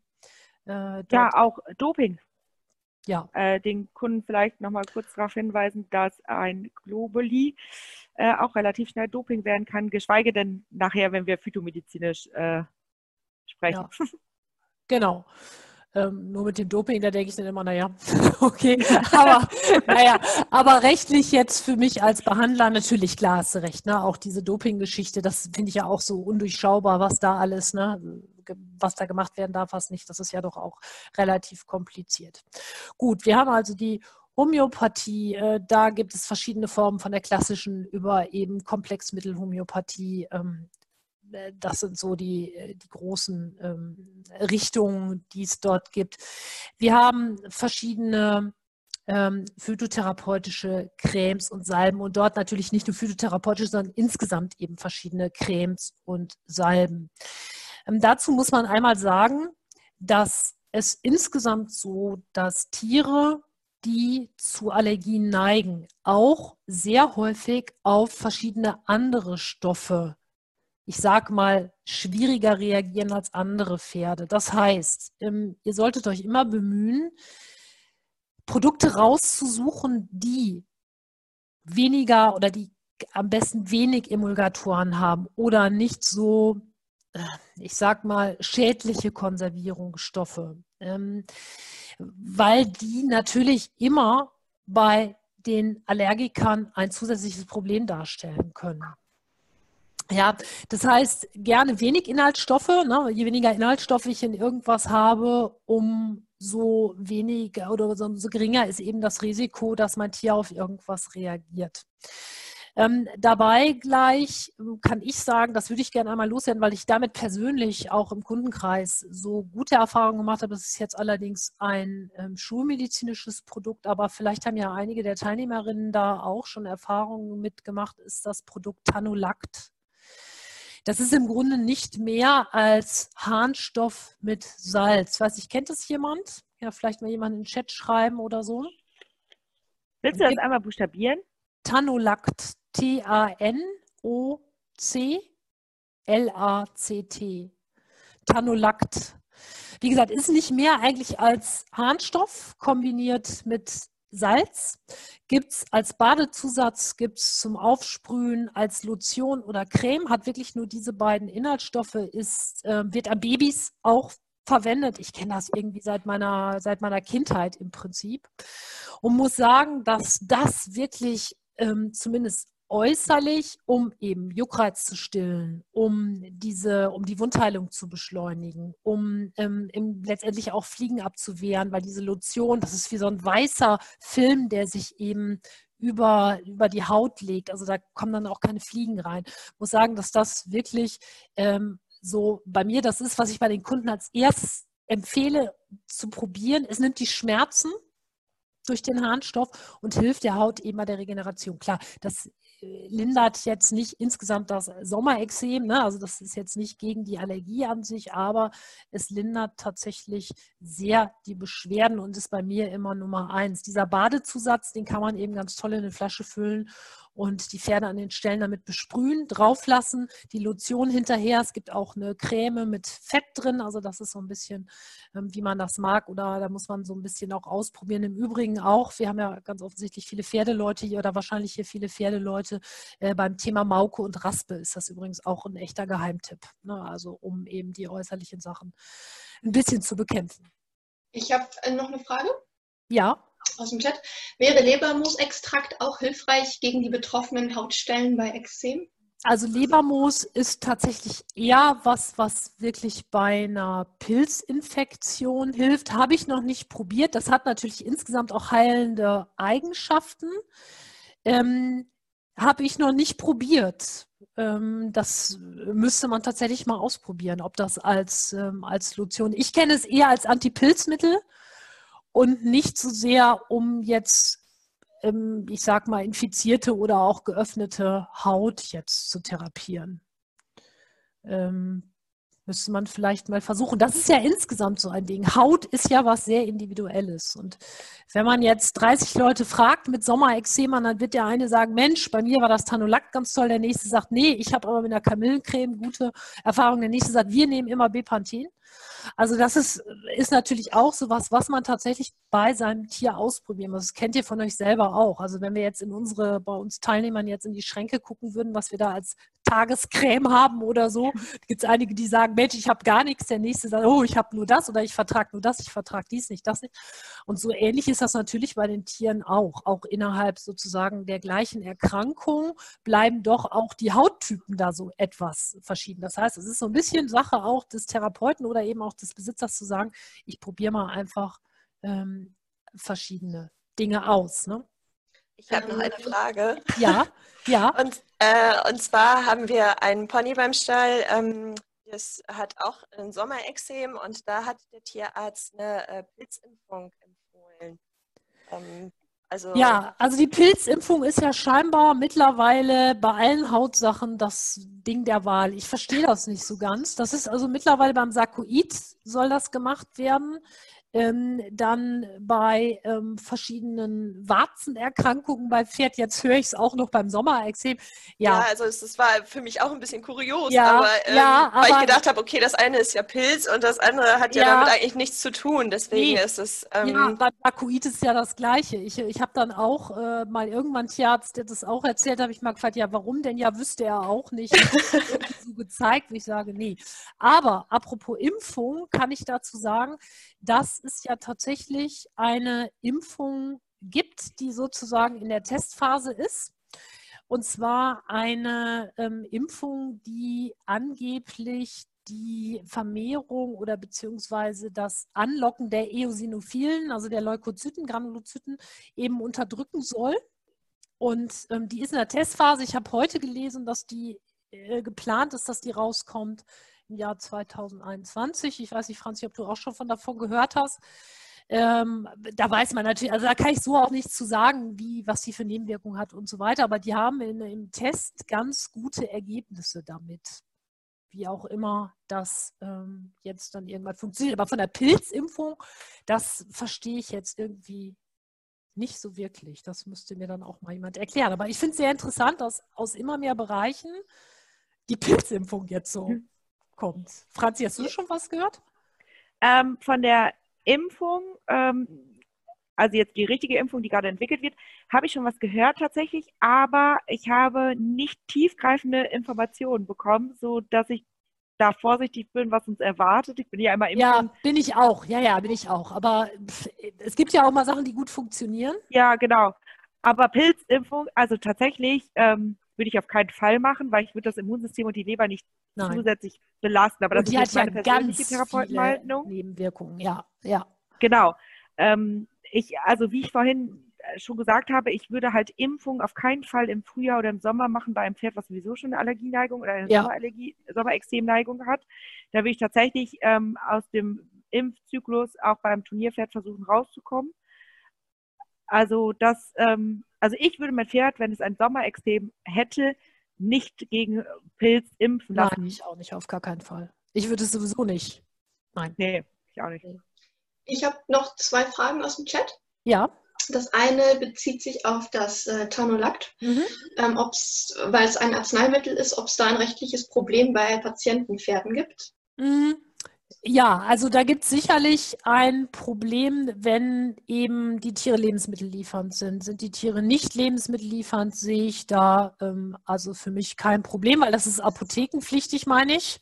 Und äh, apothekenpflichtige Sachen dürft ihr benutzen, beziehungsweise man muss natürlich auch sagen, das kauft der Besitzer sicher. Ne? Das ist ja was, was ihr nicht abgebt, sondern das ist was, was ihr dem Besitzer aufschreibt und dann besorgt er sich das in der Apotheke oder sonst irgendwo. Ne? Also das insofern ist das rechtlich, finde ich, kein Problem. Es sei denn, das Tier ist lebensmittelliefernd, dann muss man ja immer gucken, welche Produkte man, ähm, wobei ich da nicht mal ganz genau weiß, ob jetzt die Kombination Harnstoff mit Salz nicht sogar nur ein Pflegemittel ist. Das müsste ich, müsste ich aber auch nochmal genau nachgucken. Also ich habe da bisher kein Problem mit gehabt. Jetzt muss ich sagen, die meisten Pferde, die ich behandle, sind aber tatsächlich auch nicht lebensmittelliefernd, ähm, sondern eher jetzt da rausgeschrieben.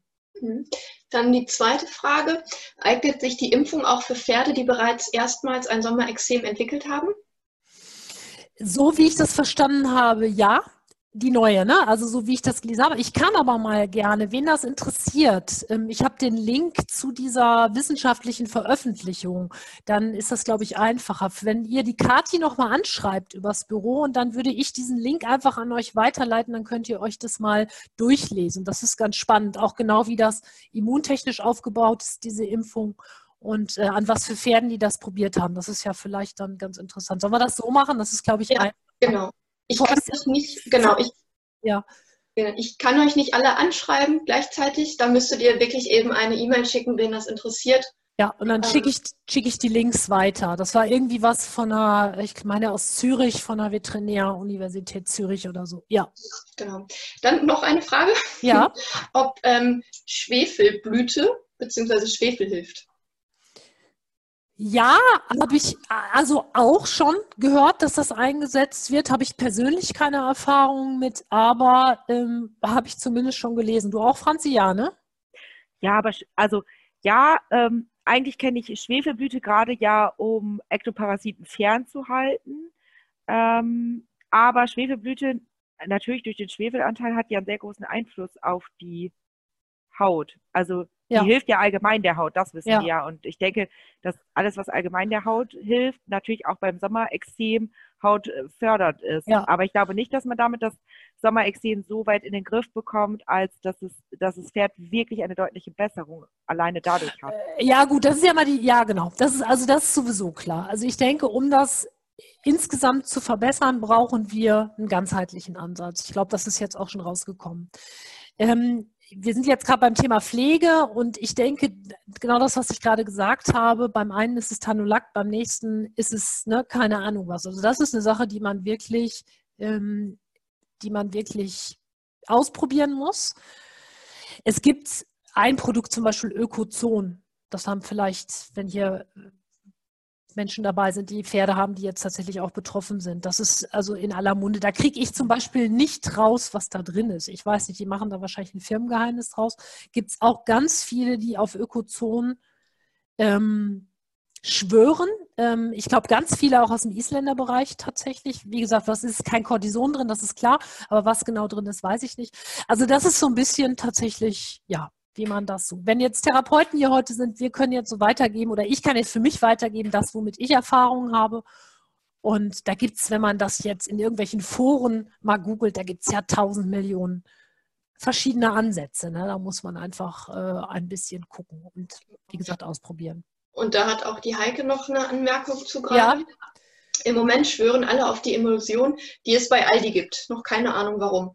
Und das kann ich auch sagen, das habe ich auch schon gehört, dass es die, diese Body Lotion aus dem Aldi sein soll. Die, LD-nah, ne? Diese, L, diese blaue. In eine blaue, ja, ja, in eine blaue. Ja, ja, das habe ich auch gehört. Ja, habe ich auch gehört. Und dann, da stand dann aber auch, auch bei Mauke und bei Rasto und so weiter. Ehrlich gesagt habe ich das sogar mal ausprobiert. Ich hatte da jetzt keinen Erfolg mit. Also eine Freundin schwört da drauf. Die hat ja. richtig gute Erfolge mit so. bei ihrem Pony. Da haben wir es wieder. Ne? Also ja. Ne, da ist es vielleicht dann auch, ähm, klar, das ist eine Hautpflegelotion für trockene Haut. Ne? Im Grunde, ich weiß nicht, da ist vielleicht auch ein bisschen Harnstoff drin, keine Ahnung, weiß ich nicht. Ja, wenn es Feuchtigkeit mit Harnstoff ist, äh, müsste es ja auf jeden Fall ja, also ne? insofern äh, tatsächlich muss man sagen, probieren. Ne? Wenn es jetzt nicht total verrückte Sachen sind. Ich habe von einer Kundin gehört, da hat der Mann das mit Diesel gemacht. Mit Diesel. Der hat das Pferd mit Diesel eingerieben. Das wäre fast gestorben. Könnt ihr euch ja vorstellen. Weil das war nämlich früher der Geheimtipp. Ja, wieso? Der hat Sommerexem, Reibschimmer, Schweif und Mähnenkamm. Schreibt das mal schön mit Diesel ein. Äh, und Tabak. Ja, ne? und das Pferd wäre jetzt tatsächlich fast dran gestorben. Der hat natürlich eine Infektion gekriegt vom Feinsten mit hohem Fieber und den konnten die also so gerade noch retten. Also da gibt es die irresten Sachen. Mag aber vielleicht auch mal irgendwann funktioniert haben, sonst hätte es ja, wäre das ja sozusagen nicht im Umlauf. Ne? Ja. Im Chat kommen da gerade ein paar Rückmeldungen. Also die Stefanie hatte mit der Aldi-Lotion keinen Erfolg. Mhm. Peggy schreibt auch, die Emulsion alleine reicht nicht. Nee, Verstopft er die Pore mit dem Fett. Ja. Und es wird noch was dazu gemischt. Sie kann nur gerade nicht sagen, was. Ja. Äh, Benzylbenzoat schreibt ja. gerade. Okay. Ja. Ja, also da sieht man schon wieder. Ne? Und dann sagen andere, nee, bei uns war das super. Ich meine, wir müssen ja auch bedenken, es gibt ja immer eine Ausprägung von bis. Es gibt ja leichte Formen, es gibt ganz, ganz schwere Formen. Sommerexem ist ja nicht gleich Sommerexem. Und auch sozusagen durch die Saison ist das ja nicht immer gleich. Ne? Wie gesagt, dann manchmal ist es ja auch so, Mensch, dann denkt man, man hat was gefunden, was hilft, aber dann waren vielleicht einfach weniger Mücken da. Ne? Oder die Reaktion war einfach abgedreht. Das ist ja immer, ah, das ist immer so schwer, auch da ähm, das ja unter einen, unter, über einen Kamm zu scheren, sozusagen. Gut, dann haben wir die Mineralstoffe und die Spurenelemente. Da sagt die Franzi gleich nochmal etwas äh, mehr zu. Da hat sie ja gerade auch schon mal so ein bisschen was angesprochen. Dann die Darmsanierung natürlich. Das Thema hatten wir eigentlich auch schon abgehakt. Die Eczema-Decke, die gehört ja nicht nur in die Prävention, sondern eben auch in die effektive Behandlung natürlich.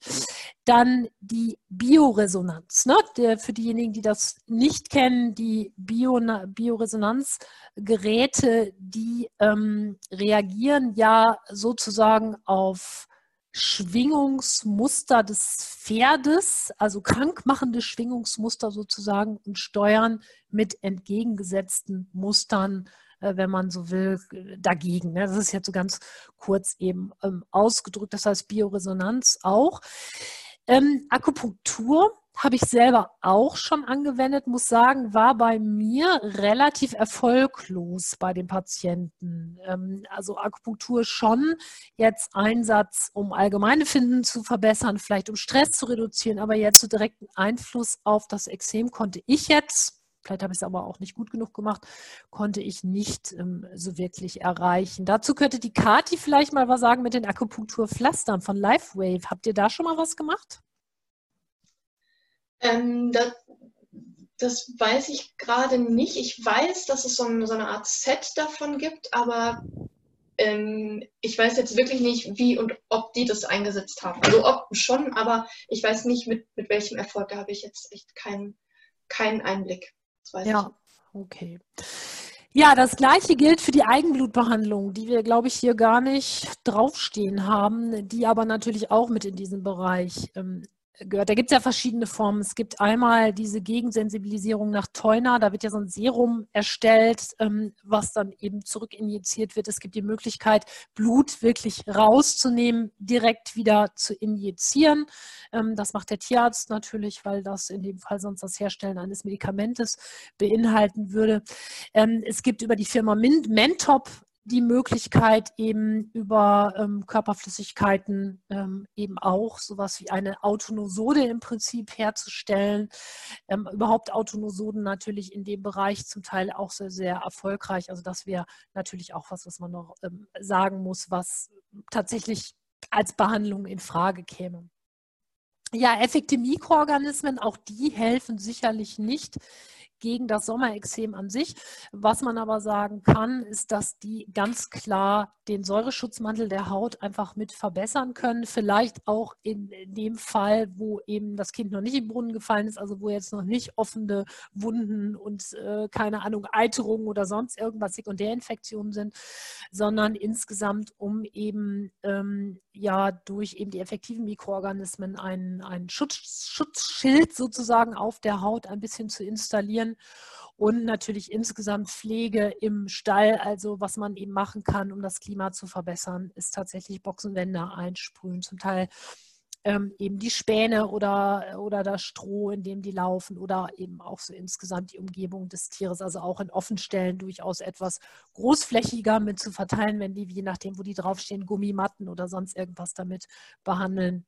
Ähm, wer schon mal damit gearbeitet hat, der weiß, was ich meine. Also das ist schon insgesamt auch ein ganz ähm, effektives Ding. Die bieten auch von den diversen Firmen natürlich ähm, spezielle Cremes und Lotionen auch an mit effektiven Mikroorganismen, wo dann nochmal, ich glaube auch äh,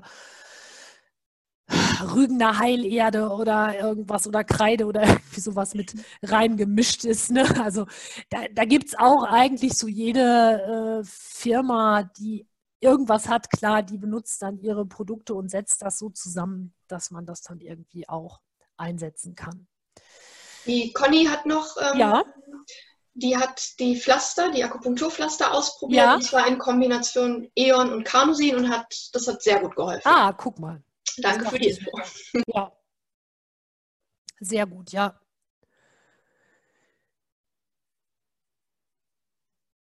Ja, Genau, jetzt hatten wir ja schon ähm, viel gesagt, was wir alles machen können, um äh, zu behandeln oder vorzubeugen.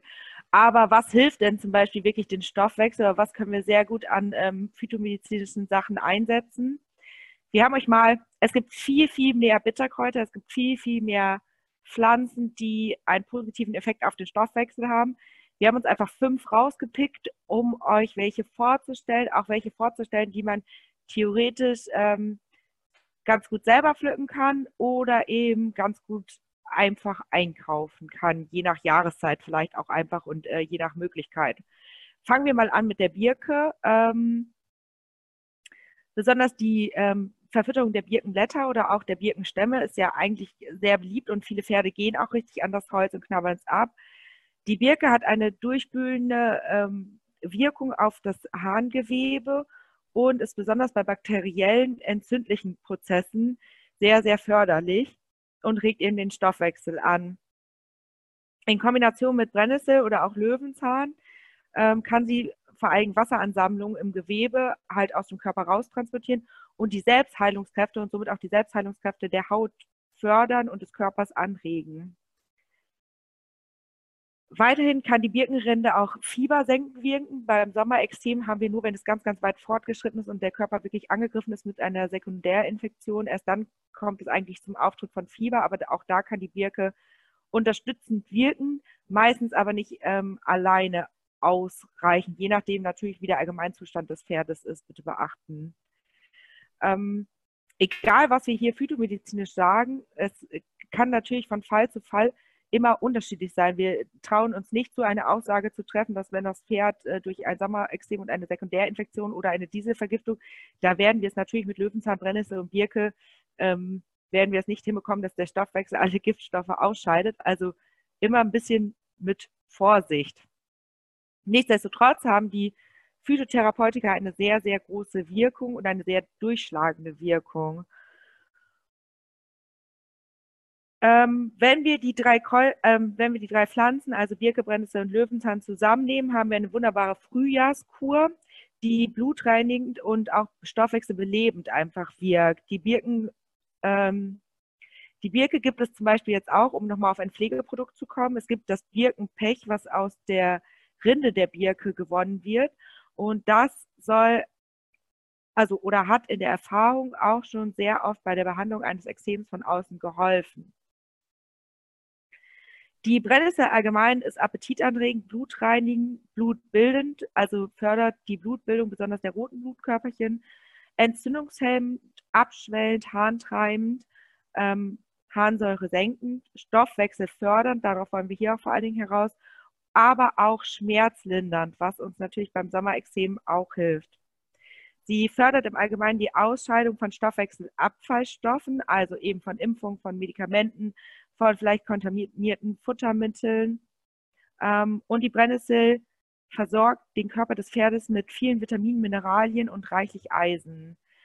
Außerdem, was hier sehr wichtig ist, ähm, hemmt die Brennnessel die Ausschüttung von Histamin. Löwenzahn sehen wir jetzt im Moment fast überall noch. Ähm, Achtung, wenn ihr den selber pflückt, es gibt überdüngte Standorte, da ist der Löwenzahn sehr groß, die Blätter sehr hell und nicht deutlich gezackt. Umso gezackter die Blätter sind und umso dunkel, satt grün der Löwenzahn ist, das Blatt, ähm, umso besser könnt ihr eigentlich die schneiden und die nehmen. Der Löwenzahn allgemein enthält sehr, sehr viele Bitterstoffe, ähm, was die Magensaftproduktion anregt, Galle treibend wirkt und damit auch eine entgiftende Wirkung hat, verdauungsfördernd, entgiftend und einen hohen Gehalt an Kalium hat, also wassertreibend ähm, und mild abführend wirkt, um auch die Darmflora aufzubauen bzw. Giftstoffe aus dem Darm herauszuleiten. Steigert die Harnmenge und alle also immer wenn wir den Stoffwechsel anregen, müssen wir bitte darauf achten, dass das Pferd ausreichend genug frisches und sauberes Trinkwasser hat, weil auch wenn wir nachher auf die Goldroute ankommen, in Studien ähm, auch schon ein deutlich höherer Wasserbedarf festgestellt wurde und die Pferde zum Teil über die Selbststrecke diesen Wasserbedarf nicht decken.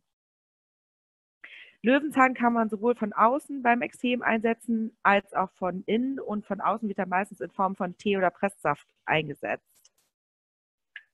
Britt, falls du noch Anmerkungen zu den drei Pflanzen hast. Nee, aber ich vermisse deinen Brennnesseltipp, den du sonst immer abgibst. Ach so. Stimmt. Guck mal, da bin ich jetzt so fokussiert auf Sommerexem, da fällt mir das Da fallen ja, die ich, einfachen Dinge nicht mehr ein. Ja, genau. Tatsächlich bei der Brennnessel, ich liebe Brennnessel, hm, weil Brennnessel schneidet man einfach ab, lässt sie einen Tag auf der Wiese liegen oder einfach bei den Pferden liegen und sobald sie futterreif sind, fressen die Pferde sie sofort mit wachsender Begeisterung ähm, auf. Also, und Brennnessel kann man einfach auch überall pflücken. Nicht direkt an der Hauptstraße oder so, da sind die einfach mit zu viel Abgasen belastet, aber wenn ihr mit eurem Hund spazieren geht oder mit einem Pferd spazieren geht, nehmt euch Handschuhe mit einer ähm, Schere und geht ordentlich Brennnessel sammeln. Ja, und da ja erfahrungsgemäß unter den Pferdeleuten auch viele Hundeleute sind, der kleine Tipp noch am Rande, gerade was die Brennnessel angeht, aber auch den Löwenzahn, im Moment kann man denen das echt toll auch unter das Futter mischen. Also bei mir gibt es auf dem Morgenspaziergang, habe ich jetzt immer so ein kleines Tütchen im Moment mit und da kommen die frischen Brennnesseln rein und dann kriegen die Hunde die zu ihrer Barfportion, kriegen die die gedünstet eben kurz oder kurz mit heißem Wasser überbrüht. Also das ist äh, A, günstig und B, wirklich sehr gesund gerade wenn man das im Frühjahr, jetzt wenn der, wenn die Brennnessel noch so schön ähm, viel Kraft hat, noch nicht geblüht hat, das ist wirklich toll. Und man kann auch, wenn man die Muße hat, das äh, sich fertig machen und einfrieren ne, für die späteren äh, Monate. Aber das ist wirklich sehr, sehr gesund, das einfach als, ja, als Gemüse. Ne? Ist deutlich besser als irgendwo im Laden, keine Ahnung, irgendeinen Salatkopf oder so zu kaufen. Aber mit dem Einfrieren, also ähm, meinst du da mit heißem Wasser übergießen und dann das heiße Wasser mit der Brennnessel einfrieren? Nö, ich püriere die mit kaltem Wasser und dann okay. den, den, den, Brei. Ah, okay. Den, den friere ich ein oder auch äh, kurz einmal blanchieren und einfrieren. Also das ist, wie man will. Oder die ganzen Blätter, dann hast du ein bisschen äh, Gefrierbrand vielleicht, aber gut. Ne, also das ist egal. Die Stängel mögen die ja nicht so gerne, aber wenn man das püriert, ne, ich habe einen guten Mixer, und da kommt das dann rein, da kommt dann Löwenzahn, Löwenzahnblüten, alles Mögliche kommt dann mit rein oder ein paar frische Birkenblätter. Und dann mache ich wie so eine, ja, wie so ein Frühjahrsgemüse und das friere ich dann ein für die Hunde. Finde ich super. Mögen die auch echt gerne. Und für euch selber natürlich auch. Ne? Macht euch mal schön Pesto mit Brennnesseln. Schmeckt super lecker. Aber gut, ich glaube, wir, ich schweife etwas ab. Aber beim Löwenzahn, ja, das passiert uns ja. Aber beim Löwenzahn ähm, äh, nimmst du Blüteblatt.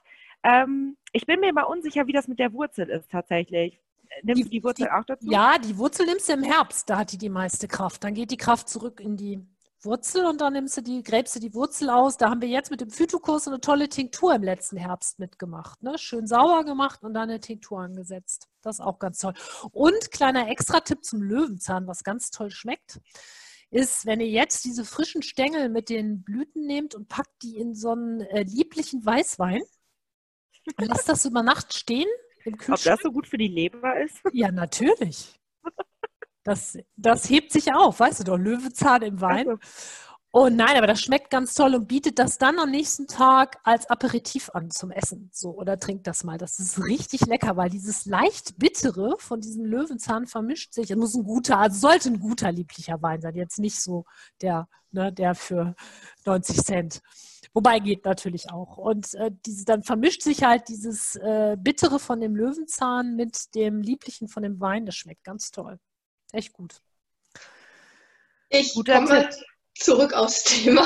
Ja, Entschuldigung. Er hat explodiert. Ja, alles gut. Ähm, die Steffi hat noch eine Frage, ob man die Kräuterkur, das aktiv und fit gleichzeitig füttern kann. Äh, ja, sogar sehr gut. Ähm, auf die Produkte komme ich tatsächlich Kommen wir gleich noch. Genau. Gleich nochmal. Aber ja. Ähm, ja, sehr gut, weil das Kräuterkur regt Leberstoffwechsel an und aktiv und fit gibt eben die Spurenelemente direkt rein. Mhm. Dann die ähm, Eska hat noch eine Frage, wie dosiere ich die verschiedenen Phytotherapeutika, wenn keine Allergie besteht? Jetzt als, als Kraut. Oder ähm, was? Ja. Was? ja, also ganz ehrlich, das kommt tatsächlich aufs Kraut an. Da kann ich auch gerne Dosierungshilfen geben. Allerdings muss man sagen, ob man jetzt, äh, das kann man im Internet einmal eingeben. Ich weiß es auswendig nicht. Für jedes beim Pferd sind es oft immer irgendwas zwischen 20 und 40 Gramm. Ähm, und ja, dann bei kleineren, äh, bei Ponys äh, entsprechend weniger. Das müsste ich aber tatsächlich pro Pflanze raussuchen. Das kommt immer ein bisschen drauf an. Und die Heike hat noch positive Erfahrungen gemacht als Anmerkung mit äh, getrockneten oder frischen Brennnesseln, zerstoßen mit Wasser und Kokosöl und dann als Paste draufschmieren. Ja, auch eine Idee. Gut, ja, kann ich mir Gut. vorstellen. Mhm. Okay. Und Brennnesselsalat selbst gemacht und selbst essen. Auch das schreibt sie, genau. Sehr lecker. Okay, das war's erstmal. Gut, dann äh, gehen Zurück wir weiter mit Thema. der Ja, genau, dann starten wir weiter mit der Mariendienste, wo wir jetzt schon bei der Leberbelastung, Entlastung und Anregung sind. Die Mariendienste, ich glaube, das ist ja tatsächlich, ähm, gerade wenn wir von der Entgiftung reden oder von der Anregung des Stoffwechsels, ist, glaube ich, die Mariendienste die Pflanze oder das ähm, Phytotherapeutikum, was, was die meisten Leute einfach kennen. Ähm, Silimarin ist einer der wichtigsten Inhaltsstoffe der Mariendienste. Ähm, der wird halt gespeichert in der Samenschale der Mariendistel und dient als Leberschutz. Das funktioniert dadurch, dass ähm, Silimarin die Leberzellen vor Zellgiften schützt und somit hilft, dass die Leberzellen bzw. die Leber sich regenerieren kann. Außerdem werden dadurch freie Radikale gebunden und ähm, unterstützt deutlich die Fettverdauung. Dann haben wir noch die Goldrute. Die Goldrute wird ja immer sehr kontrovers diskutiert. Ähm, es gibt ja Leute, die sagen, die Goldrute ist giftig für Pferde. Allgemein kann jedes Kraut, wenn es viel zu viel gefüttert wird oder aus, der falsch, aus dem falschen Anbau kommt, ähm, sonst was, immer auch einem Tier schaden. Bei richtiger Anwendung kann man die Goldrute aber sehr gut als Entzündungshemd, stark entwässernd ähm, eben einsetzen als auch man kann sie benutzen dafür, dass sie stark antibakteriell wirkt, durchblutungsfördernd ist und eben das Immunsystem sehr stark stärkt, dadurch, dass es die ganzen Giftstoffe über die Harnwege eben heraustransportiert und quasi eine Körperreinigung in Anführungszeichen durchführt. Ähm, Britt, wie siehst du das mit dem, also weil ich das jetzt sehr viel gelesen habe im Vorhinein und auch sehr viele Anfragen dazu schon hatte. Nein, im, im, also in der Fach, was ich an, Fach, ähm, an Fachforschung habe, ist das überhaupt kein Problem, die Goldrute bei Pferden. Wüsste nicht warum. Genau, was natürlich bei der Goldrute sehr ausgeprägt ist, dass das Trinkverhalten deutlich ähm, nach oben geht. Ja. Also da nochmal auf die Trinkwasserqualität und natürlich auch auf ja, die äh, genau. Quantität. Weil wir dürfen nicht vergessen, alle Pflanzen im Phytotherapeut, also alle phytotherapeutischen ähm, Pflanzen, die die Diurese anregen, sind eigentlich keine Diuretika, sondern sind Aquaretika. Das ist ein großer Unterschied.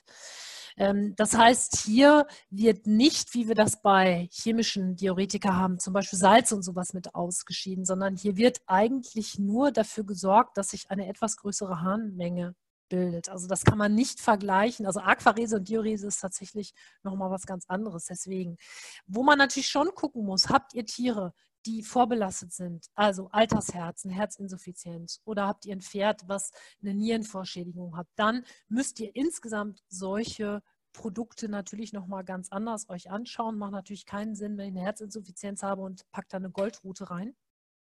ähm, damit auch ja das Herz noch mehr zu tun hat. Also das sind natürlich immer ähm, Sachen, wo man sagt, im Zweifel sprecht das bitte mit eurem Tierarzt oder eurem Tierheilpraktiker ab, ähm, welche Sachen da eben kontraindiziert sind bei solchen Sachen oder bei solchen Krankheiten. Aber würdest du zum, also aber die anderen Pflanzen bei Herzinsuffizienz, wo wir das Thema jetzt einfach mal hatten, wir könnten das hier mal eben äh, durchspielen, ähm, naja, auch Brennnessel und Löwenzahn ähm, und auch Birke sind Sachen, die auf die Aquarese ähm, einwirken. Und da muss man sagen, bei einer Herzinsuffizienz würde ich mir das schon einmal genauer angucken, wie schwer das ist und ähm, ob, wo die Problematik liegt. Das ist eine Links-Rechts-Herzinsuffizienz. Habe ich einen Rückstau irgendwo im Bereich ähm, oder habe ich eine Nierenschädigung? Dann würde ich mir das schon angucken, inwieweit ich die gehe. Da geht es ja auch immer darum, wie wird es jetzt eingesetzt. Ne? Ich kann ja zum Beispiel ein Kraut auch immer einsetzen, dass ich zum Beispiel eher mineralisch einwirken will, also in Mineralstoffen, oder ob ich es wirklich therapeutisch einsetze in einer bestimmten Dosierung. Aber Löwenzahn mit seinem relativ hohen Kaliumgehalt zum Beispiel, der bewirkt schon was. Ne? Also da muss man einfach ein bisschen gucken. Nicht umsonst findet ihr auf den ganzen Produkten, ähm, keine Ahnung, äh, Blasennierentee zum Beispiel steht immer drauf, bitte nicht bei einer Niereninsuffizienz oder bei einer Herzinsuffizienz geben. Ne? Das ist schon so, weil man kann es bei Phytotherapeutika eben auch so nicht abschätzen, wie man das eben bei einem schulmedizinischen Diuretikum, weil, wie gesagt, nochmal, das wirkt eben anders. Deswegen wäre ich da schon, da würde ich schon gucken. Guter Tipp nochmal. Also wer ein Sommerexzema hat, äh, der vielleicht auch schon alt ist und ein Altersherz diagnostiziert hat, ja. dann nochmal ähm, Zumindest es abklären und sich eben ab, ähm, je nachdem aus, es gibt ja auch hier von bis, ne? Also es gibt ganz viele verschiedene Herzinsuffizienzen. Da muss man eben, da muss man von Fall zu Fall entscheiden. Da sollte aber jemand dann dran, der sich damit auskennt. Und grundsätzlich natürlich Kräuter immer als Kur einsetzen. Das ist keine Dauergabe. Also wir füttern nicht 365 Tage im Jahr Mariendieste oder Goldrute, ähm, sondern wir machen damit Kuren. Das möchte ich auch nochmal hervorheben genau. Sechs bis acht Wochen, dann eine Pause einlegen und vielleicht nochmal wiederholen. Ja. Welche Pausenlänge empfiehlst du? Ach, das ist ganz unterschiedlich. Auch hier, ich, äh, was ich sehr gerne mache, ist Mischungen abwechseln. Also auch hier eher zu sagen, vielleicht benutze ich erstmal eine Birke und eine Goldrute dann mal eine Pause, dann, dann wechsle ich vielleicht auf einen Löwenzahn und eine Brennnessel. Also, dass ich bei Tieren, die chronisch krank sind, die jetzt eigentlich eine dauerhafte Unterstützung brauchen, dass ich da nicht sage, ich, ähm, ich mache eine komplette Pause, sondern ich wechsle die Mischung, weil wir ja Gott sei Dank für fast jeden Bereich immer auch ganz viele Pflanzen haben. Ne? Das ist das, was da der Vorteil ist. Also er kommt aber ganz klar auch auf die Erkrankung an. Mhm. Also wieder individuell. Und ja, das ist es leider. So einfach ist es eben dann auch nicht. Ne? Für alle Teilnehmer, äh, Britt und ich stehen euch gerne mit den Kontaktdaten auch nach diesem Webinar zur Verfügung. Also wenn ihr einen Futterplan für euer Pferd braucht, ähm, beziehungsweise Fragen nochmal zum einzelnen Produkt habt, kommt gerne auf mich zu ähm, oder eben auf Brit und ähm, wir nehmen euch dann die Hand und dann kriegen wir das im Rahmen eurer Fragen auf jeden Fall zusammen hin. Ja, eine Frage genau. habe ich noch. Ja. Und zwar ähm, habe ich eine Stute, die ist ja immer sehr stark rossig und sehr stark gestresst davon und ähm, ja, hat dadurch vielleicht auch bedingt so ein Exem entwickelt. Also sie hat auf jeden Fall so überall mal kahle Hautstellen, aber eher so, ich habe es jetzt noch nicht beobachtet, dass sie sich jetzt gescheuert hat oder doll gerubbelt hat, aber ja, es ist halt schon sehr auffällig. Es ist so Untermähnenkamm eigentlich eher. Ich weiß jetzt auch nicht, ob es wirklich eins ist, aber ähm, durch die Rosse bedingt, was kann man da jetzt machen? Also könnte ich da jetzt auch mit ähm, Löwenzahn oder irgendwie was was machen, weil wenn die jetzt immer auch so viel piescht und sowas alles, ist natürlich dann auch immer, ja, weiß ich nicht, was kann man da sonst so machen? Äh, wenn ich ganz ehrlich bin, äh, kann ich die Frage, finde ich die jetzt so ad hoc zu beantworten, sehr schwierig. Du kannst Kräuter unterstützend füttern, aber ich würde zum Beispiel einmal kontrollieren, wie viele Spurenelemente du reinfütterst ja. und ähm, vielleicht auch gucken, wenn sie mit Pferden in der Herde steht, ob das noch jemand hat, ob es vielleicht auch Sommerreude ist, die durch Milben ausgelöst ist. Also wenn wir uns jetzt noch nicht mal sicher sind, dass es ein Sommerexem ist, allgemein schadet es nicht, im Frühjahr eine Bitterkräuterkur zu machen und die Spurenelementversorgung deutlich höher zu setzen, weil wir eben durch den Fellwechsel, durch den Anweideprozess ähm, eine deutliche Stoffwechselbelastung haben. Also ausprobieren. Ähm, bei einem sonst gesunden Pferd ähm, kann es nicht schaden, Bitterkräuter als Frühjahrskur zu füttern. Okay. Und ins Hormonsystem insofern vielleicht eingreifen, dass man da eben ja tatsächlich dann auch, keine Ahnung, Tierheilpraktiker kommen lässt. Weiß ich, oder bist du selber? Nee, ne? Nicht. Doch, in der Ausbildung. In der gerade. Ausbildung, okay. Dann kennst du dich ja auch schon ein bisschen aus. Also da sind jetzt so Sachen wie Hormel von der Firma Hehl, was eventuell regulierend oder eben mhm. Typmittel zu finden, so ein typisches Hormonmittel, ne, was man, ähm, so ein Frauenmittel, wie man immer sagt. Ähm, oder eben auch hier tatsächlich der Mönchspfeffer. Es gibt ja äh, Rossekräuter, Stutenkräuter, solche Sachen. Da würde ich mir mal was angucken, eine Mischung, die da passen könnte. Das wäre zumindest ein Versuch. Ne, ja, also sie hat jetzt äh, so eine Kräutermischung bekommen. Da war war unter anderem auch Mönchspfeffer drin mhm. und auch Frauenmantel. Ähm, das war so eine äh, fertige Kur ja. sozusagen dann auch und äh, ja, halt direkt abgepasst und damit bin ich auch ganz gut gefahren. Nur hat sie, ja, immer wenn sie anfängt zu rosten, hat sie, setzt die sich auch mega unter Stress. Also die fängt an mhm. zu steigen, die ist äh, mhm. völligst, äh, die ist mir letztens über die Straße gerannt, ist mir mhm. völligst ausgebrochen und total außer Kontrolle. Die kriegt einen Tunnelblick und ist komplett weg. Also, ja. Hast du ein Konstitutionsmittel für sie?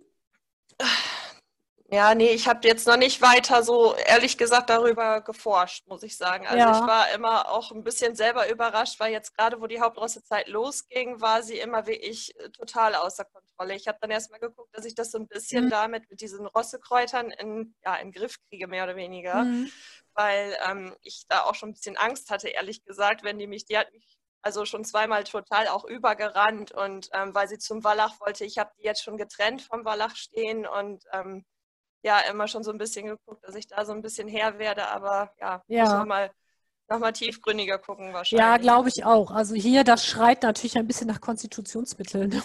Mhm. Tatsächlich, ja.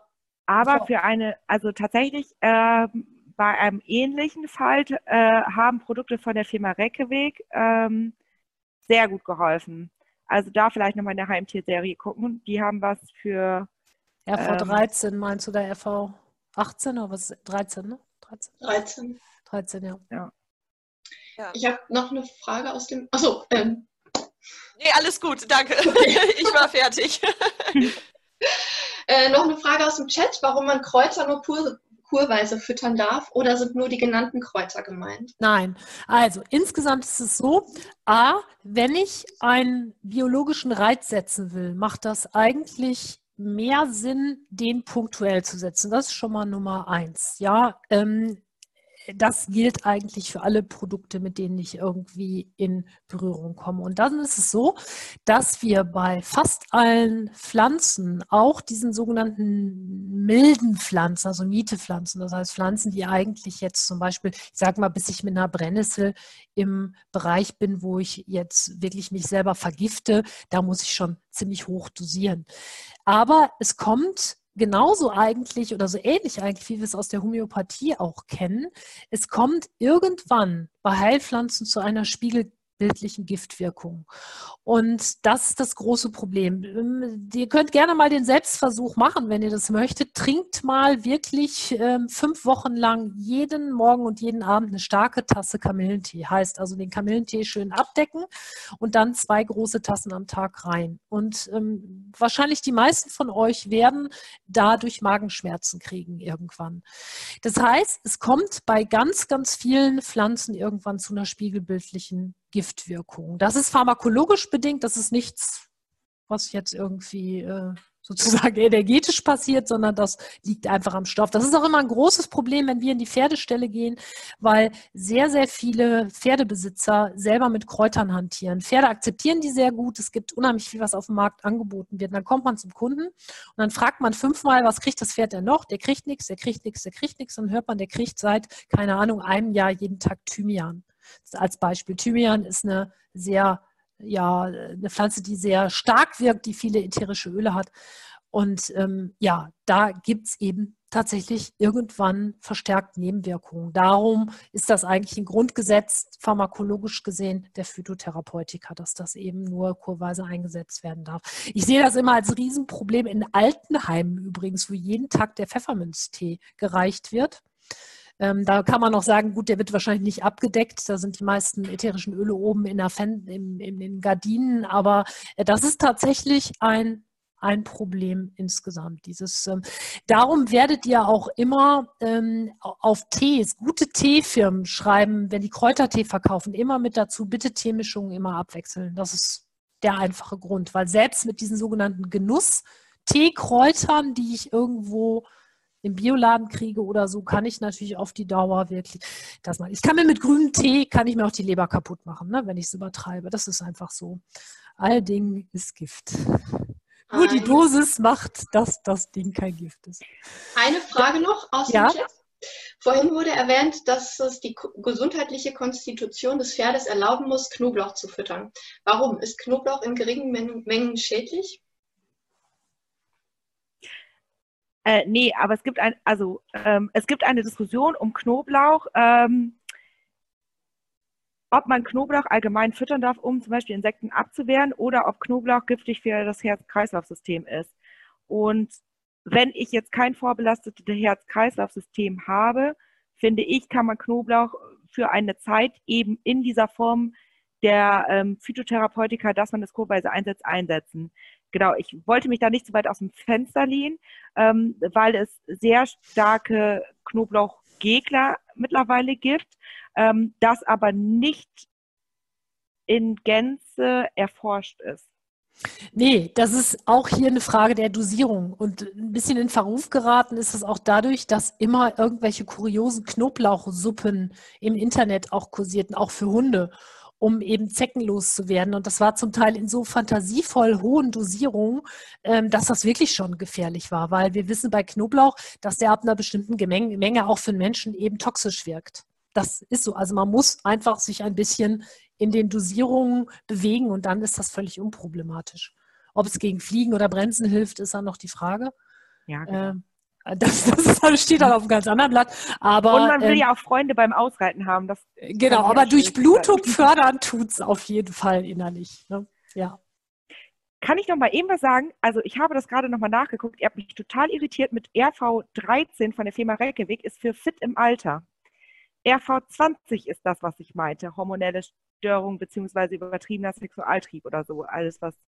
Ja, ich wusste es nicht mehr, welches, äh, ob Hormon, keine Ahnung. Ja, gut. Ich war nämlich gerade total äh, irritiert, weil ich meinem Hund die ganze Zeit RV 30 gebe. und jetzt merkst du, es ist das falsch. Und ich dachte gerade, stopp, das ist jetzt auf keinen Fall so. Ja, ähm, also wir wollen ja generell nicht Werbung machen, also nee. ne, ob jetzt Reckeweg oder, ähm, oder aber ich wollte es jetzt auch nicht ja, falsch stehen lassen mit ja, der ja. Nummer. Das fand ich jetzt halt so wichtig. Deswegen. Die ähm, haben ja auch so viele Nummern, da muss man ja immer zwischendurch mal nach. Genau. genau. Gut, okay, Gut. jetzt warst du gerade bei den Mitteln hier. genau. Ähm, ja, noch eine Frage? Ja.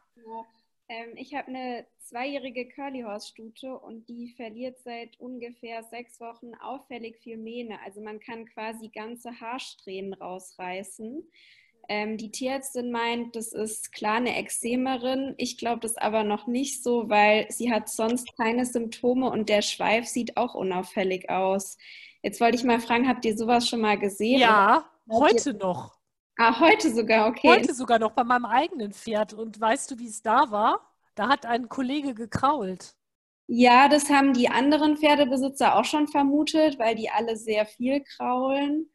Ähm, aber ich finde es trotzdem komisch, dass teilweise da, wo die Mähne noch hängt, man sie komplett rausreißt. Das war bei mir allerdings heute auch so. Und dann habe ich auch im ersten Moment gezuckt und dann sagte eine Stallkollegin, ich habe die vorhin knabbern sehen. Und der eine hat dem anderen das tatsächlich einfach, der hat das meinem Pferd einfach rausgezogen. Und ich könnte das Pferd töten, weil mein Pferd hat so eine schöne lange Mähne. Nein, ist jetzt auch nur eine Beurteilung von außen. Also das Ding ist, siehst du nichts an dem Mähnenansatz? Ist da nichts gerötet? Ist da nichts verdickt? Hast du den nicht schubbern sehen? Ist ehrlich gesagt, ähm, das ist also kann es wirklich gut sein, dass es ein anderes Pferd war. Ich habe das bei meinem schon, da hat mal ein Pferd wirklich oben aus dem Schweif komplett einfach einen Teil rausgezogen. Da habe ich daneben gestanden. Ich habe laut noch geschrien, habe versucht, das zu verhindern, aber also das kann tatsächlich sein. Ne?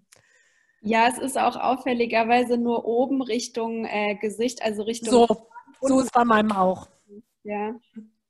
Und da kam richtig, ich habe heute die Mähne gemacht und hatte eine ganze Strähne in der Hand. Ich habe, mir ist fast das Herz stehen geblieben. Ich züchte immer schön Mähne und alles Mögliche wird da reingemacht. Und ich dachte, das kann doch jetzt nicht wahr sein. Ja, nee, aber das war da jetzt auch definitiv einfach rausgekrault, wenn man so will.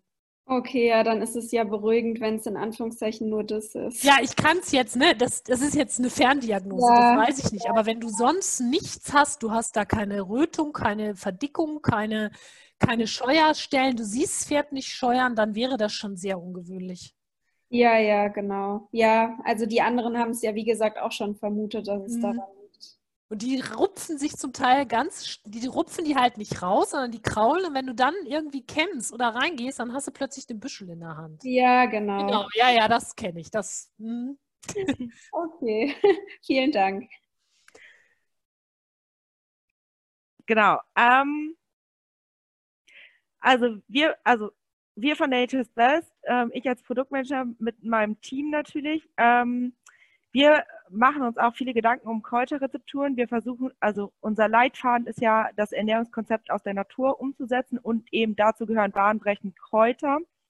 Deswegen haben wir Nierenstärke, Leberstärke, also eben einmal ein bisschen fokussiert mehr auf ähm, Leber, oder eben auf Nierenphytotherapeutika, die Namen so gewählt, dass ähm, man schnell erkennen kann, wofür es denn sein soll.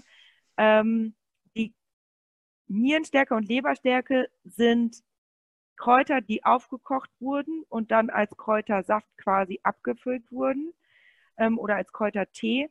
Und die Kräuterkur an sich sind vermahlene Kräuter. Die, ähm, die Nature's Best Supplements sind immer vermahlene Kräuter, keine geschnittenen Kräuter. Da ist das Volumen ja sonst unheimlich hoch.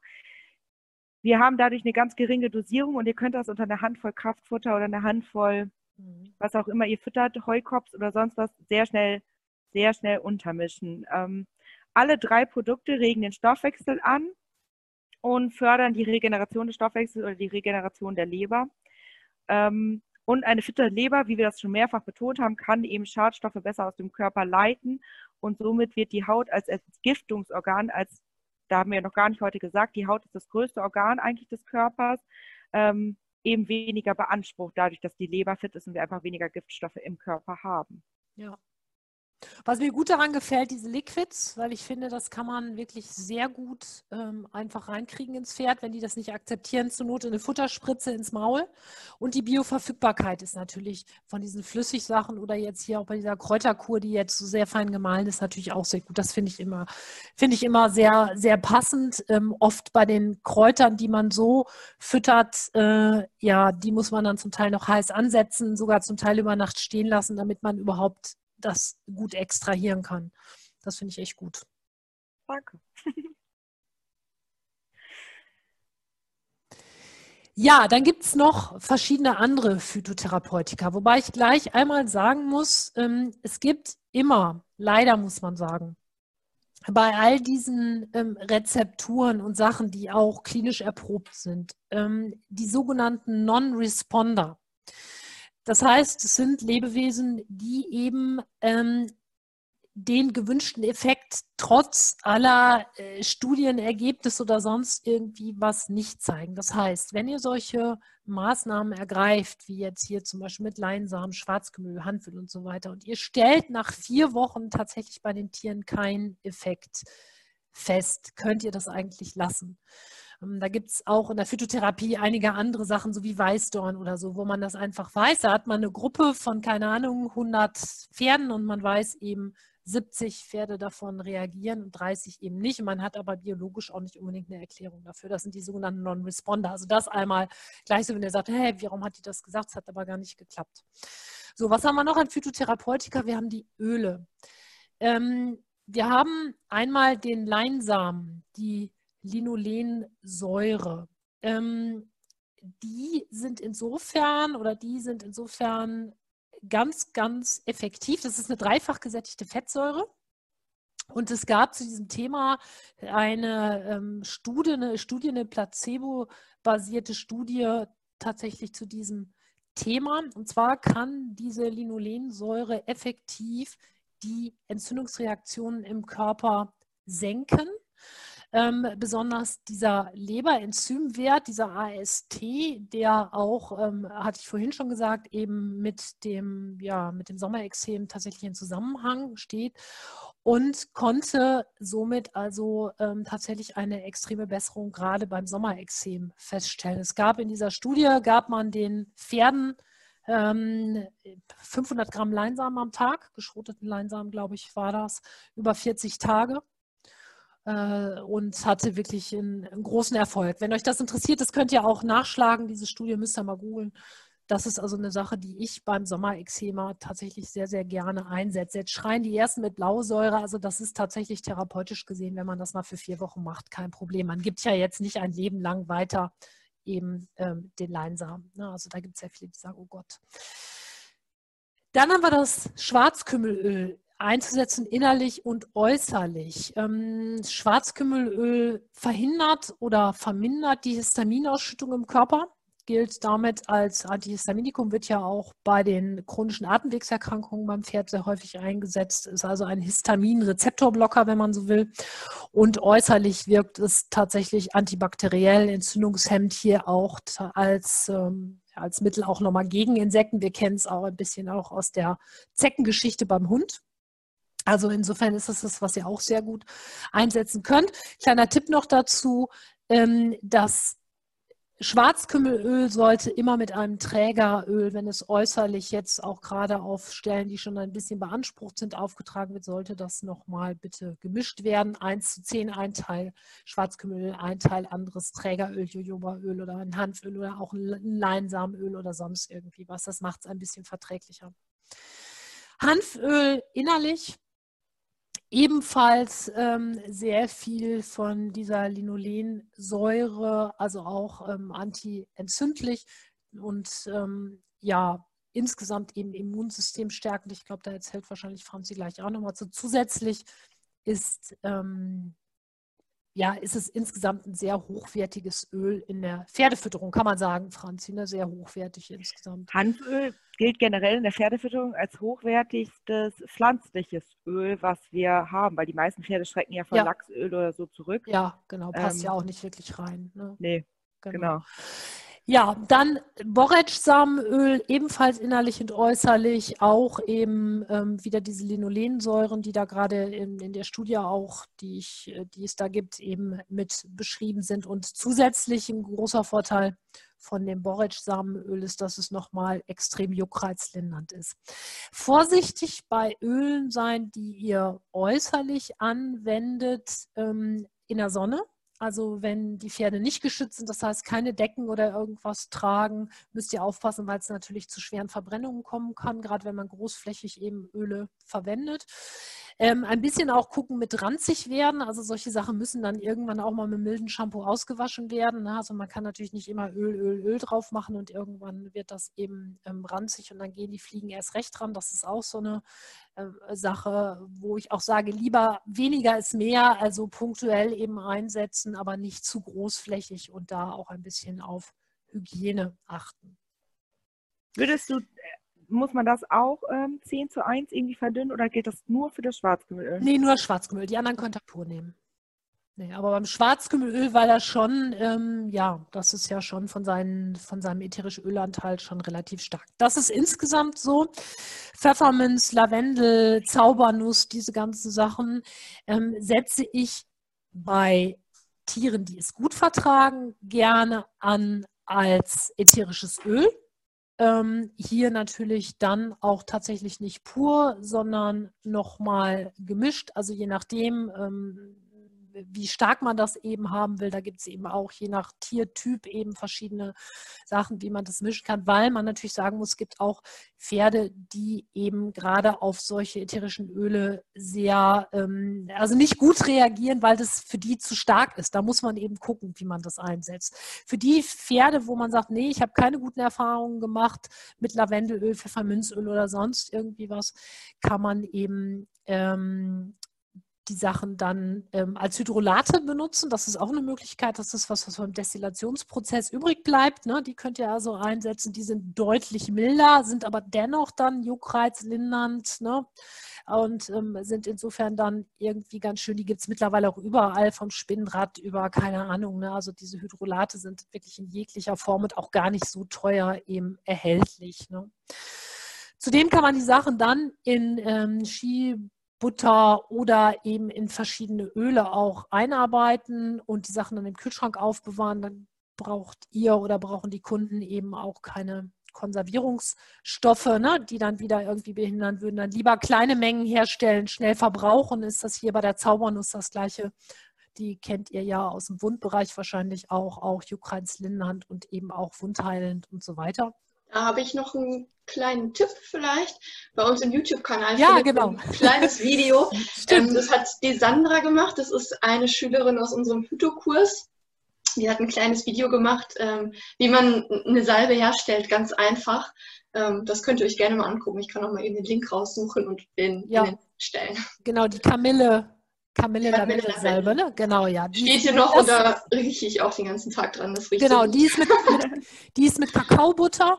Also auch eine Möglichkeit. Kakaobutter kann man verwenden, äh, Jojobaöl, was auch immer. Da, äh, auch da wieder individuell. Dann die Aloe, die Aloe Vera, ähm, die ist euch allen auch bekannt. Und was ich wirklich nicht, ich sag, fang mal an, was ich nicht machen würde. Ich würde mir nicht irgendwo bei DM oder sonst wo irgendein Aloe-Produkt kaufen. Also die Aloe ist tatsächlich sehr, sehr gut zur Pflege. Auch bei den Ekzemern gibt es welche, die ganz gut darauf reagieren. Nicht so sehr wundheilend, sondern einfach pflegend und ähm, auch zur Unterstützung der Hautregeneration insgesamt. Bei chronischen Wunden oder so ist, also oder bei, bei tiefen Wunden ist sie sicherlich auch nicht angezeigt.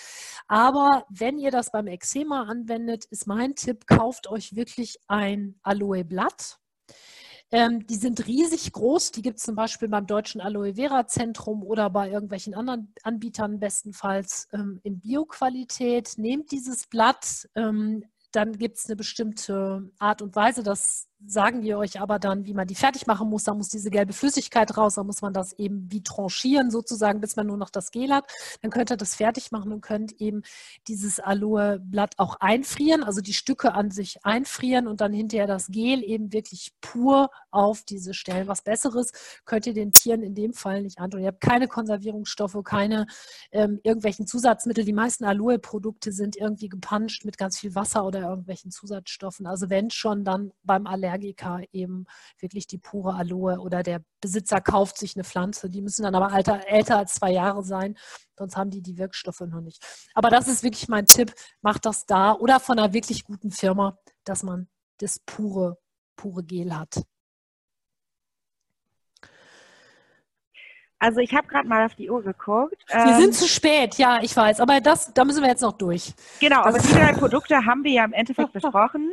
Äh, ich würde sagen, wir überspringen diese Folie. Ja. Also auch genau. wir haben diese Sachen, aber genau. Genau, und ich gehe noch mal ganz kurz auch nur, hier sind ja auch ähm, Therapeuten dabei, also das ist jetzt nur eine kleine Auswahl von Mitteln, die möglich sind. Wir wissen, in der Homöopathie müssen wir immer individuelle Mittel natürlich repertorisieren und uns anschauen, aber hier habe ich mal so ein paar große Mittel, ähm, bei denen es sich lohnt, vielleicht bei dem einen oder anderen Sommerexema mal nachzugucken, ob das eben passt. Mittel wie Arsenicum, Album, da haben wir im, im Arzneimittelbild so Sachen wie die Pickel, die Bläschen, die Pusteln. Wir haben Mercurius, das ist ein Mittel, was besonders für Entzündungen der Haut mit Juckreiz geeignet ist. Wir haben Psorinum, das hat im Arzneimittelbild dieses Kratzen bis zum Bluten, ne, ist also ganz großes Allergiemittel. Oder Sulfur.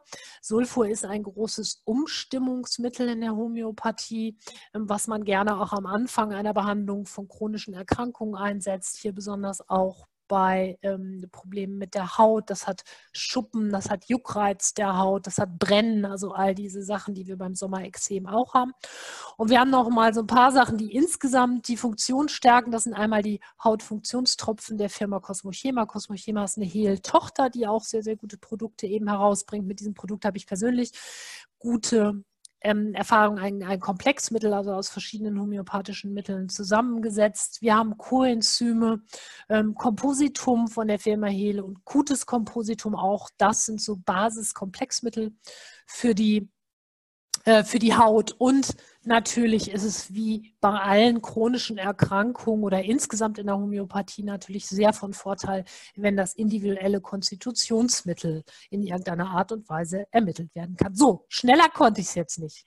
Ähm, ich habe aber noch äh, eine Ergänzung. Ja. Äh, und zwar hatten wir am Anfang von, vom Mönchspfeffer gesprochen, ja. wie das ähm, mit der Homöopathie aussieht. Das ist ja Agnus castus. Und da habe ich ähm, im Arzneimittelbild so gut wie gar nichts gefunden. Das Einzige, was etwas auf die Haut hinweist, ist ähm, der Satz hartnäckiges Jucken aller Körperteile, besonders der Augen. Ansonsten ist da kein ja, okay. Zusammenhang mit der Haut zu. Hm. Ähm, steht hier nicht. Nee. Ja, okay. Gut, dann machen wir einmal mit einem Spurenelement als Beispiel für die äh, Wichtigkeit der Spurenelemente ähm, weiter und zwar mit Zink. Zink ist ein essentielles Spurenelement, also es muss zugefüttert werden, es kann nicht vom Körper irgendwie selber hergestellt werden. Es ist sehr, sehr wichtig und unablässig für die Wundheilung, für Haut- und Haarbildung und ähm, reguliert die Produktion von ähm, Prostaglandinen. Es wirkt hochrangig entzündungshemmend und juckreizstillend, wenn im Umkehrschluss das Pferd einen Zinkmangel hat, ist die Haut sehr angreifbar und es kann eben leichter zu Juckreiz oder zu Entzündungen auch kommen. Juckreiz kann auch alleine durch einen Zinkmangel entstehen. Also fütter ich meinem Pferd zum Beispiel entweder gar kein Mineralfutter oder ganz viel Kalzium, dass Spurenelemente nicht aufgenommen werden oder MSM hochdosiert, sodass auch Spurenelemente Aufnahmen irgendwann gehemmt werden, kann es dazu kommen, dass mein Pferd anfängt, sich zu jucken und ich denke, hm, kriegt er ein Sommerexem, aber es ist gar kein Sommerexem im eigentlichen Sinne, sondern es ist eventuell nur ein Spurenelement bzw. ein Zinkmangel. Weil auch hier scheuern die Pferde sich irgendwann richtige Wunden und diese können sich natürlich dann auch entzünden, aber es hat im Endeffekt fast nichts mit einem Sommerexem zu tun alle essentiellen Spurenelemente äh, sind notwendig, damit die Hautschichten sich wirklich bis in die unterste Hautschicht überhaupt regenerieren können. Wen das jetzt genauer mit den Spurenelementen äh, interessiert, ist, ist ganz passend. Wir haben gerade auf Facebook und Instagram ähm, unsere Spurenelementwoche. Da posten wir jeden Tag zu jedem Spurenelement ganz viele Beiträge. Wer kein Instagram oder Facebook hat ähm, und unserer Seite nicht folgt, kann aber Kathi auch eine E-Mail schreiben, die leitet die an mich weiter und dann schicke ich euch einfach die Post, die Informationen per E-Mail. Wir haben einmal Vita-Kiesel für eine hohe Zinkversorgung, Biotinversorgung und Kieselgur. Kieselgur gleich Kieselerde. Ähm, wir haben dort schwefelhaltige Aminosäuren drin, aber eben auch verschiedene Kräuter, wie zum Beispiel die Brennnessel, sodass wir einmal entschlackend entgiftend arbeiten und gleichzeitig eben ähm, den Hautstoffwechsel mit benötigen Zink oder Käseerde oder Biotin eben versorgen. Das Aktiv und Fit Kompakt wurde vorhin schon mal in Kombination mit der Kräuterkur benannt. Ähm, das Aktiv und Fit, äh, Aktiv und Fit Kompakt ist ein Getreide- und melassefreies Spurenelementkonzentrat. Ähm, sehr, sehr Kalzium reduziert. Also der Kalziumgehalt, der da drin ist, kommt nur aus den natürlichen, aus, den, aus der Zusammensetzung heraus. Spurenelemente hochdosiert, ähm, zum größten Teil organisch gebunden, zum Teil aber auch anorganisch, damit eben die Synthetisierung der Spurenelemente nicht auf einmal funktioniert, die Aufnahme, sondern über einen längeren Zeitraum. Und wir haben noch stoffwechselanregende Kräuter. Das Aktiv und Fit ist kein normales Mineralfutter laut Futtermittelrecht, aber ihr braucht kein Mineralfutter mehr dazu füttern, weil es das Pferd komplett abdeckt. Eine Folie weiter, ein kleines Gimmick. Ähm, Haut und Huf wird Leckerli, getreidefrei, melassefreies Leckerli mit ein bisschen Kieselgur und Bierhefe, wird euer Exem alleine nicht heilen, ähm, aber schmeckt gut und ist eine gesunde Alternative zu pinken Leckerlis, wo unter Garantie noch Konservierungsstoffe drin sind, die zusätzlich noch wieder die Leber belasten. So, noch Fragen? jetzt musst du aber nicht hier so auf die Tube drücken. Komm, wir haben bisher haben wir es immer in der Zeit geschafft, jetzt haben wir heute mal ein bisschen länger. Es waren ja auch viele Fragen. Stimmt. Ihr dürft gerne eure Mikros alle freischalten. Ihr dürft aber auch gerne weiterhin ähm, den Chat nutzen. Genau.